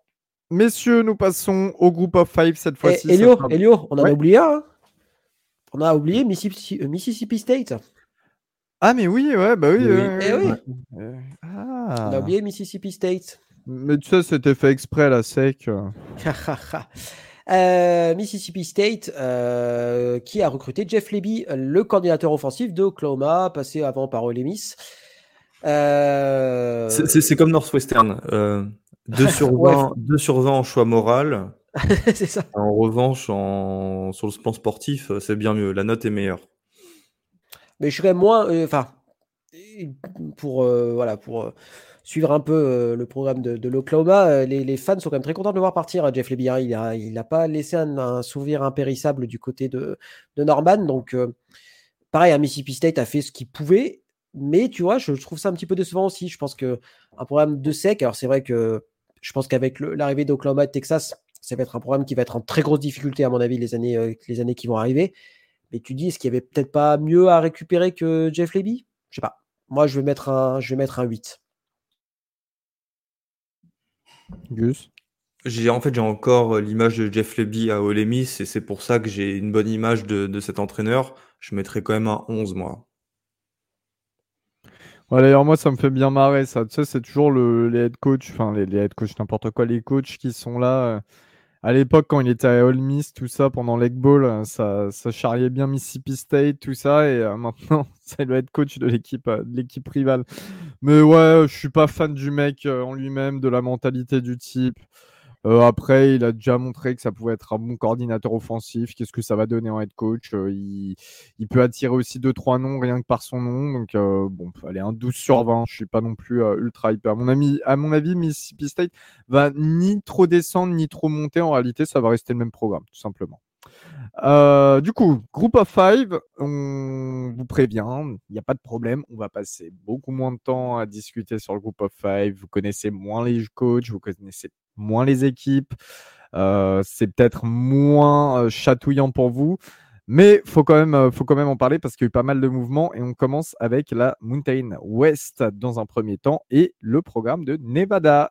Nevada qui a viré son head coach Ken Wilson qui est parti du côté de, de TCU dans un rôle d'assistant, enfin un peu en emploi fictif, vous les connaissez. Euh, arrivée de Jeff Shout, l'ex-entraîneur de Montana State et puis euh, defensive coordinateur de Texas depuis 2021. Euh, une note vite fait là-dessus sur Shout à Nevada. Moi, je trouve que c'est un super, une super nomination. Hein. Nevada, Nevada, tu vas chercher le, bon, le co, coordinateur défensif de Texas, euh, surtout quand on voit la saison de Nevada. Hein, je ne vais pas dire de conneries, mais je crois Nevada, c'est pas plus de deux victoires en 2023. Euh, c'est une super nomination et je suis même étonné qu'il ait choisi d'aller là-bas. Surtout qu'on sait que un salaire, c'est quoi un salaire de head coach à, Nevada? 900 000 euros? 800 000 dollars? Ouais, j'allais dire, dire ouais, million, c'est clair. Alors que d'être assistant coach à Texas, c'était au-dessus du million, donc euh, il prend un, il prend un risque et moi j'aime bien, donc allez, je mets un 15. Surtout, c'est un programme que j'aime beaucoup, moi, Nevada. Donc, euh, je me fais pas de soucis. Je me fais plaisir à mettre cette note. Euh, assez d'accord avec Gus. Bon, bon recrutement avec euh, les moyens qu'ils ont. Et bah, mine de rien, je trouve que c'est cool de voir des coachs qui prennent un peu de risques. Donc, je t'as mis combien, Gus, toi? 15. Ouais, bah pareil. Bon, moi, 14 sur 20, j'ai pas un grand avis. C'est vrai que prendre ce risque de partir de Texas, un gros poste au moment où Texas en plus euh, va toucher plus d'argent, etc. C'est vrai que c'est bien joué de la part de Nevada. Saint Jose State, donc Brent Brennan qui est passé du côté d'Arizona, comme on le disait tout à l'heure. Arrivée de Ken Lolo, l'ancien head coach de Navy de 2007 à 2022, donc un gros euh, head coach euh, du côté du CFB, 109 victoires pour 83 défaites du côté d'Annapolis. Alors, la saison dernière, il, était, euh, il est passé tight end coach du côté du UCLA en cours de saison, mais il était venu comme, ça, ça m'a fait marrer, il était venu comme leadership coach euh, de base du côté euh, de Los Angeles. Voilà.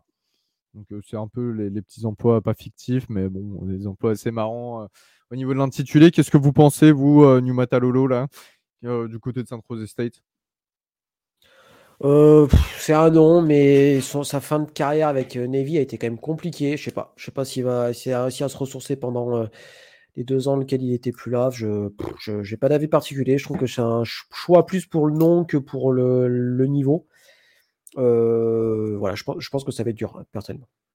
Et je sais pas de quoi il est capable dans un programme qui n'est pas une académie militaire. Donc je me prononce pas, j'ai pas de notes. Bon, bah, c'est fantastique. Euh, allez, non, si, moi, quand même, ouais. 10 sur 20, c'est toujours pareil. Tu peux pas faire mieux, tu peux pas faire pire. je, suis très neutre là-dessus. San Diego State, messieurs, et c'est là où ça devient intéressant parce que c'est un nom que vous avez cité plus tôt, euh, qui aurait pu atterrir dans un plus gros programme. Alors, San Diego State, non, faut pas minimiser les Aztecs, il n'y a pas de problème là-dessus. Euh, surtout le programme qui se modernise, nouveau stade, etc., etc. Mais en revanche, ouais, cet head coach, on aurait pu le sentir dans le Power 4. C'est Sean Lewis, l'ancien head coach de Kent State de 2018 à 2022, qui était euh, coordinateur offensif de Colorado sous Ian Sanders cette année, qui remplace Brady Hawk. Qu'est-ce que vous pensez de cette nomination? Excellent choix, non? Moi, j'aime bien parce que c'est un coach qui a une identité. Euh, qui a assumé. C'était la meilleure équipe, c'était la meilleure attaque du pays en 2020 pendant l'année Covid. Je crois plus de 600 yards par match avec euh, Kent State. Euh, là, les dernières années avec Brady, Hawk, Brady ça avait été un petit peu compliqué l'attaque chez les Aztecs. Et le fait que tu aies une identité de jeu bien définie, ça va amener du monde dans le stade et ça va intéresser des gens à la télé. Et je pense que c'est très bien pour un programme comme San Diego State, pour un programme du groupe of five qui le groupe, le groupe qui va être de plus en plus marginalisé avec le Power Four et les deux super conférences.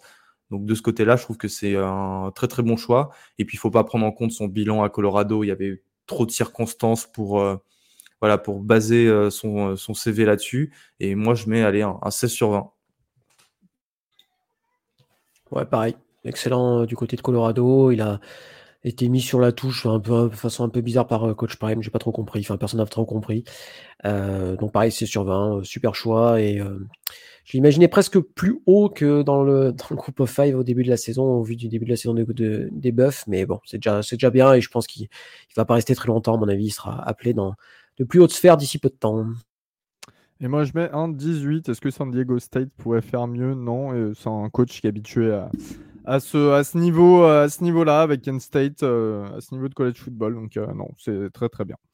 Euh, Boise State qui récupère Spencer Danielson, qui était le défensif coordinateur depuis 2019, qui était je crois qu'il a fait intérim head coach aussi. oui, il était passé intérim head coach durant la saison dernière. Il a remplacé Andy Avalos, qui est parti du côté de TCU en tant que coordinateur défensif. Euh, messieurs, c'est pareil, Boise State, continuité. On, met là où ça fonctionne bien euh, dans le programme. J'ai pas trop d'avis, euh, pour être honnête. Je, connais mal. T'embête pas. Je sais pas. honnêtement, je pense que c'est, je pense que c'est un, bon choix. je sais que Boise State France a été relativement content de, de ce choix-là. Euh, il, a fini la saison, hein, donc, euh, et, euh, les Broncos ont été très bons sur la fin de saison. Donc je pense que c'est un choix qui, est voilà, qui est, qui, voilà, qui, est normal entre guillemets au vu de la fin de saison des, de Boise State. Donc c'est plutôt encourageant, sachant que voilà, Boise State fait partie de ces programmes qui étaient excellents dans les années 2010, mais qui, à mon avis, vont rentrer très clairement dans le rang. Tu fais ce que tu peux. voilà, donc je pense que c'est un choix qui, est cohérent et qui euh, laissera euh, Boise State, à mon avis, dans les hautes sphères de la Mountain West, mais sans avoir le lustre des années 2010, à mon avis. Allez, 14 sur 20 pour moi, ouais. Je crois qu'il fait sens, en fait, tout simplement dans la continuité de la saison dernière. Messieurs, New Mexico, New Mexico, alors là, c'est assez surprenant. Danny Gonzalez, euh, le head coach qui est parti du côté d'Arizona en tant que linebacker et special teams coordinateur. Il est remplacé par Bronco Mendenhall. Et oui, vous connaissez Bronco Mendenhall, euh, Baptiste l'a cité précédemment. Ancien head coach de BYU et notamment ancien head coach de Virginia. Euh, il a été remplacé, il est parti de Virginia en 2022, si je ne dis pas de bêtises. Euh, choix assez surprenant. Qu'est-ce que vous pensez? C'est une belle prise, non? Ah ouais, ah, quand tu passes de Danny Gonzalez à Bronco Mendenhall, c'est un, putain d'upgrade. Euh, je précise qu'il a déjà coaché là-bas entre 1998 et, 2002. Et euh, en fait, il sort d'une, je sais pas si c'était sa retraite, mais d'une période de pause. Il avait dit en 2022, en quittant Virginia, qu'il avait besoin de faire, de faire une pause et il décide de revenir dans un programme où il n'aura pas trop de pression, un programme qu'il connaît. Et moi, je trouve ça, euh, je trouve ça cool, surtout qu'il développe hyper bien ses joueurs ça, ça va rendre en fait cette Mountain West très intéressante, mine de rien. Tu vois, quand tu as des gars comme Jeff Schott, Sean Lewis et Bronco Medonal qui arrivent, bah, je me dis que la Mountain West est gagnante cette année. Et allez, moi je mets un 18 sur 20. Je pense que tu pouvais pas avoir une meilleure nomination à New Mexico que Bronco Medonal. Ouais, moi je suis moins dithyrambique que toi. Euh, quel Bronco on va avoir euh, je mets un 10 parce que, parce que à mon avis, c'est soit parfait, soit une catastrophe totale. Et euh, voilà, je, me mets les, fesses entre deux chaises et je dis, euh, je dis 10 sur 20. Parce que s'il a pris une pause, c'est pas pour rien non plus. et que mine de rien, c'est quand même compliqué d'être coach actuellement et notamment sur les programmes du, du groupe of five. Donc je vais, je vais, voilà, je suis un peu circonspect de ce choix-là, qui est plus un choix de nom qu'un choix sportif, j'ai presque envie de dire. Donc à voir moi j'ai peur que ça fasse genre une saison puis se barre parce que ça le saoule de, ça le saoule de perdre, de pas y gagner grand chose en étant à New Mexico. C'est même pas. ouais, voilà. 14 sur 20 parce que c'est quand même un, beau coup pour un programme comme les Lobos, mais en dehors de ça, euh, voilà, ça va pas plus loin. Euh, la Sunbelt, James Madison, donc Kurt Signetti qui est parti du côté d'Indiana. James Madison qui a beaucoup à jouer après de très belles saisons. Arrivée de Bob Chesney, l'ancien head coach d'Holy Cross. Holy Cross, je ne savais même pas qu'il y avait un programme en dehors du basket, pour être tout à fait honnête. 44 euh, victoires pour 21 défaites euh, du côté euh, du, programme de FCS. c'est un programme de FCS C'est pas un programme Division 2 Je ne sais même pas en fait. c'est une très bonne école. Ok. Bah ouais, un, un petit avis. parce que mais James Madison, là, va falloir carburer. Hein. Il y a eu des belles saisons, faut pas, faut pas que ça retombe. Ouais, mais moi, c'est un choix que j'aime bien. Euh, il a fait du bon boulot du côté d'Olicross, notamment euh, en attaque. Il avait un super QB l'année dernière, Matthews Luca, qui était l'un des meilleurs euh, QB de FCS. Donc, bon, il est parti du côté UNV, hein, Matthew, Matthews Luca, donc il sera pas du côté. il sera pas James Madison, mais voilà, il a les armes, il a, fait du très bon boulot du côté de en FCS, donc pas de souci, je pense, de ce côté-là. Ça sera peut-être un cran en dessous quand même hein, de, de mais mais voilà, je, pareil, je pense qu'au vu de ce qu'il pouvait avoir, je pense que c'est un bon choix. Donc je vais mettre, je vais dire 14 sur 20. Voilà. Troy? Euh, attends, t'avais mis une note, Gus? Non, mais il y a des problèmes. Si je dis rien, euh, c'est que j'ai pas vraiment de note. moi, je suis comme Bats, 14 sur 20. Bien, je peux pas me prononcer. Non, moi j'aime bien, euh, j'aime bien le move de prendre un, head coach peut-être d'un plus petit programme, mais qui a bien fonctionné avec. Donc euh, c'est un petit peu ce qu'a fait l'ADN de James Madison. C'est aussi James Madison, un programme qui était petit, qui a grandi. Donc euh, voilà, pourquoi pas. 14 sur 20. Troy, ouais, Gerard Parker qui arrive de Notre-Dame, c'était ton coordinateur offensif après le départ de Tommy Reese l'année dernière à Alabama. Et Tyden coach notamment depuis plusieurs saisons. Parker, John Sumrall qui est parti, on dira, on donnera sa destination tout à l'heure. toi, t'en penses quoi, Gus?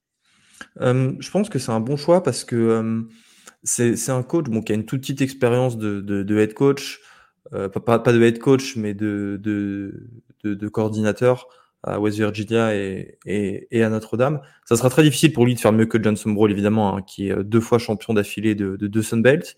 Mais je trouve que c'est un meilleur move que ce que pense la majorité des personnes parce que c'est un mec qui a fait qui s'est créé beaucoup de liens, qui a changé de, qui a fait plusieurs programmes et ça se ressent dans le coaching staff qu'il a mis en place.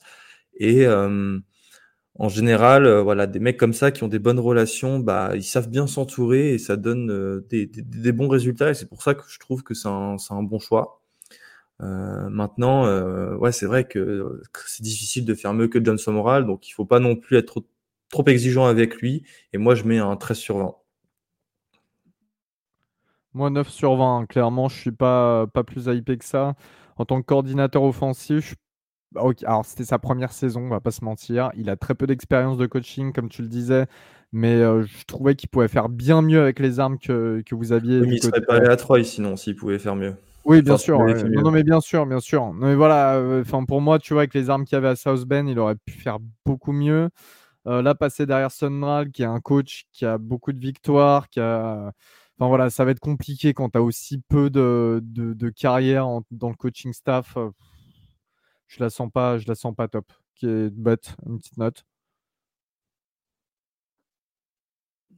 Non, je crois que Bat euh, n'a pas de note pour euh, Troy. Donc on peut passer à Louisiana Monroe.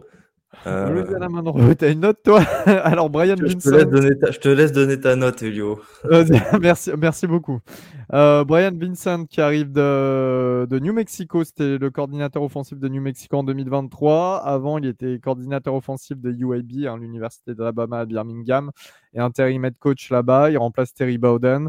Euh, je donne une note de 10 sur 20 car je n'en sais rien. Non, même pas. En fait, non. Non, en fait. Non, non, non. 7 sur 20 en fait. 7 sur 20. Comment il fait? L'expert Elio bah, Je dois avouer que je suis pas assez de lecture et de recul sur savoir ce que ça va, ce que ça va donner. Euh, voilà, pareil, ça fait partie des programmes qui, à mon avis, auront énormément de mal à exister dans le, dans le paysage actuel du college football.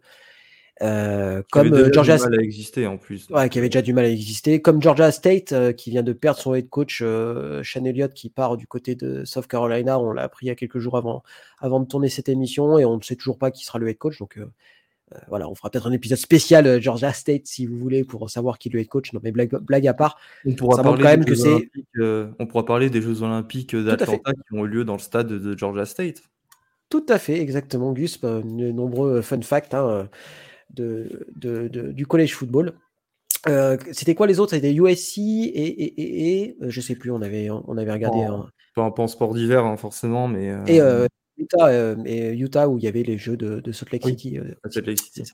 Mais t'as aussi Lake, Placid. Ouais, mais t'as pas de fac. Mais t'as pas, de fac à Lake Placid. Mais c'est vrai que Lake Placid, en dehors de ça, enfin, de, des JO, il n'y a, a, rien. C'est une, une, petite ville. Enfin, il n'y a que dalle, quoi. Bref. On, s'écarte, mais on peut rester, on peut rester dans le nord. Hein. On peut rester dans le nord. Euh, on comment on meuble parce qu'on n'a rien à dire sur certains programmes. C'est terrible. les, les, fans de, de Louisiana Monroe et de Georgia State ne nous, nous, en voudront pas, j'espère. Euh, est-ce qu'on part du côté de la MAC avec un seul changement C'était du côté de Buffalo euh, tu, vois, en fait, non, non, on dit pas, on parle pas de Lake Placid pour rien parce que tu sais où, se trouve Lake Placid, Bat bah dans le nord de l'État de New York et dans le nord de l'État de New York, il y a Buffalo. Je, pense que ça soit les, j'allais dire, je pense que tu en es dans les Appalaches parce que ça m'étonnerait que ça soit dans, dans les Rocheuses parce que ça me parle pas du tout. effectivement, euh, c'est, c'est, j'étais en train de chercher en même temps et c'est euh, nord de l'État de New York, marron. Tout comme la ville de Buffalo et son équipe, Buffalo, l'université de Buffalo, euh, avec Maurice Linguist qui part en tant que co-défensive coordinateur et cornerback coach du côté d'Alabama, donc sous les ordres de Calen DeBoer. Et en arrivée, on a Pete Lembo, l'assistant head coach de South Carolina et euh, aussi euh, coach des special teams euh, des Gamecocks. C'est un coach qui a toujours fait sa carrière en tant que coach special teams. Donc voilà, c'est c'est assez osé comme pari, hein, parce qu'on sait très bien que les, coachs équipes C'était le meilleur. Hein. hein? C'était le meilleur coach des special teams du, pays. Très très bon coach en special teams. Mais voilà, toujours pari osé de mettre en tant qu'head coach un coach spécialisé là-dedans. une petite note pour Pete Lembo? Ah, mais il attend, il a coaché en. Il n'était pas coach à Ball State pendant plusieurs années? Alors, j'en ai pas le souvenir. Je crois qu'il était coach à Ball State. Hein. Euh, Et tu sais pourquoi euh, je, dis ça? Parce que j'avais vu un, un mème l'autre jour euh, avec sa, avec, sa, avec sa gueule sur le même au Go, Go Daddy Ball. Coach Allen et Ball State, en effet. Après, il est parti du côté du meilleur programme de Maryland. Mais ouais, ouais. Euh... J'ai pas trop d'avis, moi. C'est. Non, moi 14 sur 20 parce que c'est quand même un nom. Euh, voilà, Buffalo, c'est vrai que souvent ils ont tendance à, avoir des bons coachs. Euh, donc euh, non, moi ça, ça me plaît. Il y a de l'idée, il y a de l'idée, c'est osé. Voilà. Bon, bah, je, Baptiste ne, réagit pas, donc c'est qu'il n'y a pas de notes. Non, je n'ai pas spécialement d'avis. Oh, non, mais c'est pour ça, c'est bien ce que je me dis, t'inquiète. On va passer en conférence USA du côté du sud des États-Unis plutôt et du Texas avec l'Université du Texas à El Paso. Euh, départ de Dana Dimmel, nulle part, et arrivée de Scotty Walden, lead coach d'Austin Pay. Euh, ah, moi, j'aime beaucoup. Ah bah vas-y, tiens. jeune, il, est jeune, il a 34 ans, il sort d'année prometteuse à Austin P. Je crois qu'il allait plutôt loin en playoff l'an dernier. Il finit avec un bilan de 10 victoires et 3 défaites. Il a coaché au lycée au Texas pendant quelques années. Et euh, de ce que je lis, c'est qu'il a une très bonne image parmi les coachs lycéens au Texas. Et on sait à quel point c'est important, notamment pour ces petits programmes qui ont besoin euh, de talent. Parce qu'à UTEP, il manque euh, quand même de talent. C'est pour ça que le programme a, a du mal voilà, depuis, euh, depuis, euh, depuis des années. Allez, moi je mets un 16 sur 20. Je trouve que c'est euh, c'est très bien d'aller chercher les coachs prometteurs en FCS et ça, ça a souvent payé ces dernières années. je suis d'accord avec toi, c'est là, là un peu le, le, le, mode facile, j'ai envie de dire, c'est récupérer un, mec qui a, des, voilà, qui a, coaché au niveau du Texas et je pense que ça fonctionne plutôt bien. Et voilà, UTEP a fait le bon choix et du côté d'Austin Pay, effectivement, c'était plutôt bien à voir comment maintenant ça se, ça se goupille pour lui à un niveau plus élevé avec un contexte un peu compliqué. UTEP, hein, c'est compliqué quand même de, d'entraîner là-bas. Eh bah tiens, d'ailleurs, Elio, tu vas m'expliquer pourquoi euh, pour Middle Tennessee, la prochaine équipe, pourquoi Derek Mason va s'enterrer à Middle Tennessee? Alors, Middle Tennessee, euh, déjà, c'est le départ d'un dinosaure, hein, Rick Stockstill, qui était là pendant 18 saisons, le head coach. Euh, qui d'ailleurs a trouvé son emploi fictif du côté de Florida State en tant qu'analyste offensif. Il est donc remplacé, comme tu as dit, par Derek Mason, qui était le coordinateur défensif d'Auburn en 2021 et d'Oklahoma State en 2022. Euh, alors pourquoi s'enterrerait-il là-bas? Parce que déjà, il a peut-être pas une meilleure opportunité. C'est déjà une chose à, à, mettre en avant. Et surtout qu'au final, je suis pas certain que son salaire soit euh, si différent que ce qu'il touchait en tant que que cordeau défensif, ou en tout cas très loin. Bat, toi qui l'as connu, qu'est-ce que tu en penses? Bah, Je pense que c'est un choix hyper intéressant pour Middle Tennessee. alors, tu as cité son CV en tant que coordinateur, mais il était surtout head coach de Vanderbilt, qui est une fac du Tennessee. Donc voilà, c'est un, ouais, un, état qu'il connaît bien. Alors, ça a été compliqué du côté de, de, Vanderbilt, mais bon, c'est tellement compliqué euh, Vanderbilt que, à part euh, Franklin, il y a, tout le monde s'est cassé les dents là-bas, donc je pense que c'est un bon choix. Il m'avait donné l'impression d'être quand même bien fatigué sur notre année, euh, l'année à Oklahoma State, comme il était bien fatigué du côté d'Auburn, hein, donc on se souvient. voilà, c'est un choix qui, pareil, un peu comme Broco, je pense que c'est un choix qui est du nom, mais qui peut être soit c'est très très bon, soit c'est une catastrophe absolue. mais j'ai un peu plus de, comment dire, je, pense qu'il connaît un peu plus le, connaît un peu plus l'état. Je pense qu'il va s'en sortir euh, correctement. Derek Mason, c'est l'air d'être un bon gars, donc euh, voilà, je, crois en lui, mais euh, mais c'est quand même un choix surprenant. C'est quand même un choix surprenant. et puis dernière, dernière équipe dans la conférence USN, New Mexico State, qui accueille Tony Sanchez, enfin qui accueille non parce que c'était le coach receveur de l'équipe, voilà, qui passe head coach. Jerry Kill lui est parti il a eu son emploi fictif en tant que consultant du côté de Vanderbilt. Euh, personne n'a d'avis sur Tony Sanchez, qu'on soit très clair. Voilà. Ça, fait chier pour New Mexico State, quoi. Tu passes de ces deux superbes années avec Jerry Kill et euh, là, tu c'est le retour des saisons exécrables, quoi. Voilà. Qu'est-ce que je suis déçu? Surtout en plus, toi, c'est même pas, il, part même pas à la retraite, euh, Jerry Kill là. non, bah, il est en, en, et en plus, il, il, amène dans ses valises Diego Pavia, qui était un très bon, un, quarterback très honorable. Ah, je suis vraiment déçu pour, euh, pour les Aggies. On termine en AAC, les gars, et on en parlait tout à l'heure, Tulane qui a perdu Willy Fritz. Et euh, on parlait euh, tout à l'heure du nouvel head coach, justement, de la Green Wave. C'est John Sumrall, donc le head coach de Troy, Sincèrement, excellent choix en fait. C'est une sorte de continuité, je trouve, dans, l'idée de, de, ramener des coachs de, de niveau pas similaire, mais presque. Euh, le programme est, est au-dessus de Troy, évidemment, mais voilà, il y a, y a un latéral move ou pas? Hein? Est-ce que c'est un latéral move?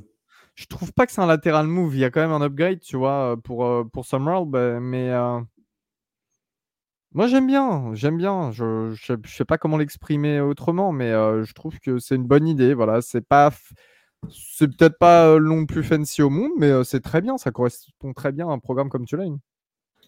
je pense que tu as quand même plus de, de potentiel à Tulane qu'à Troy. Hein. Oui, oui, bah oui, ouais, non, mais totalement, totalement.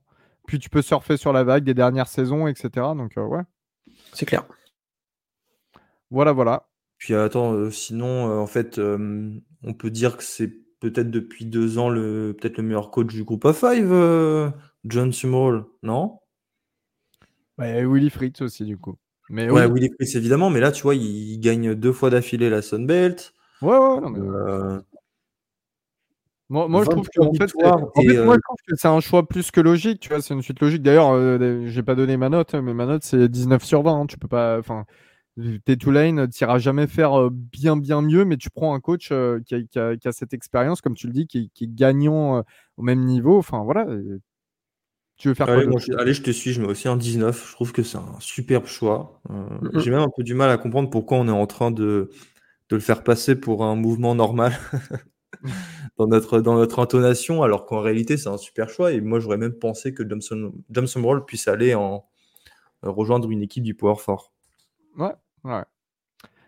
Messieurs, merci euh, d'avoir participé à cet épisode. Tous les auditeurs, merci de nous avoir écoutés, de nous avoir écoutés jusqu'au bout. On est revenu donc.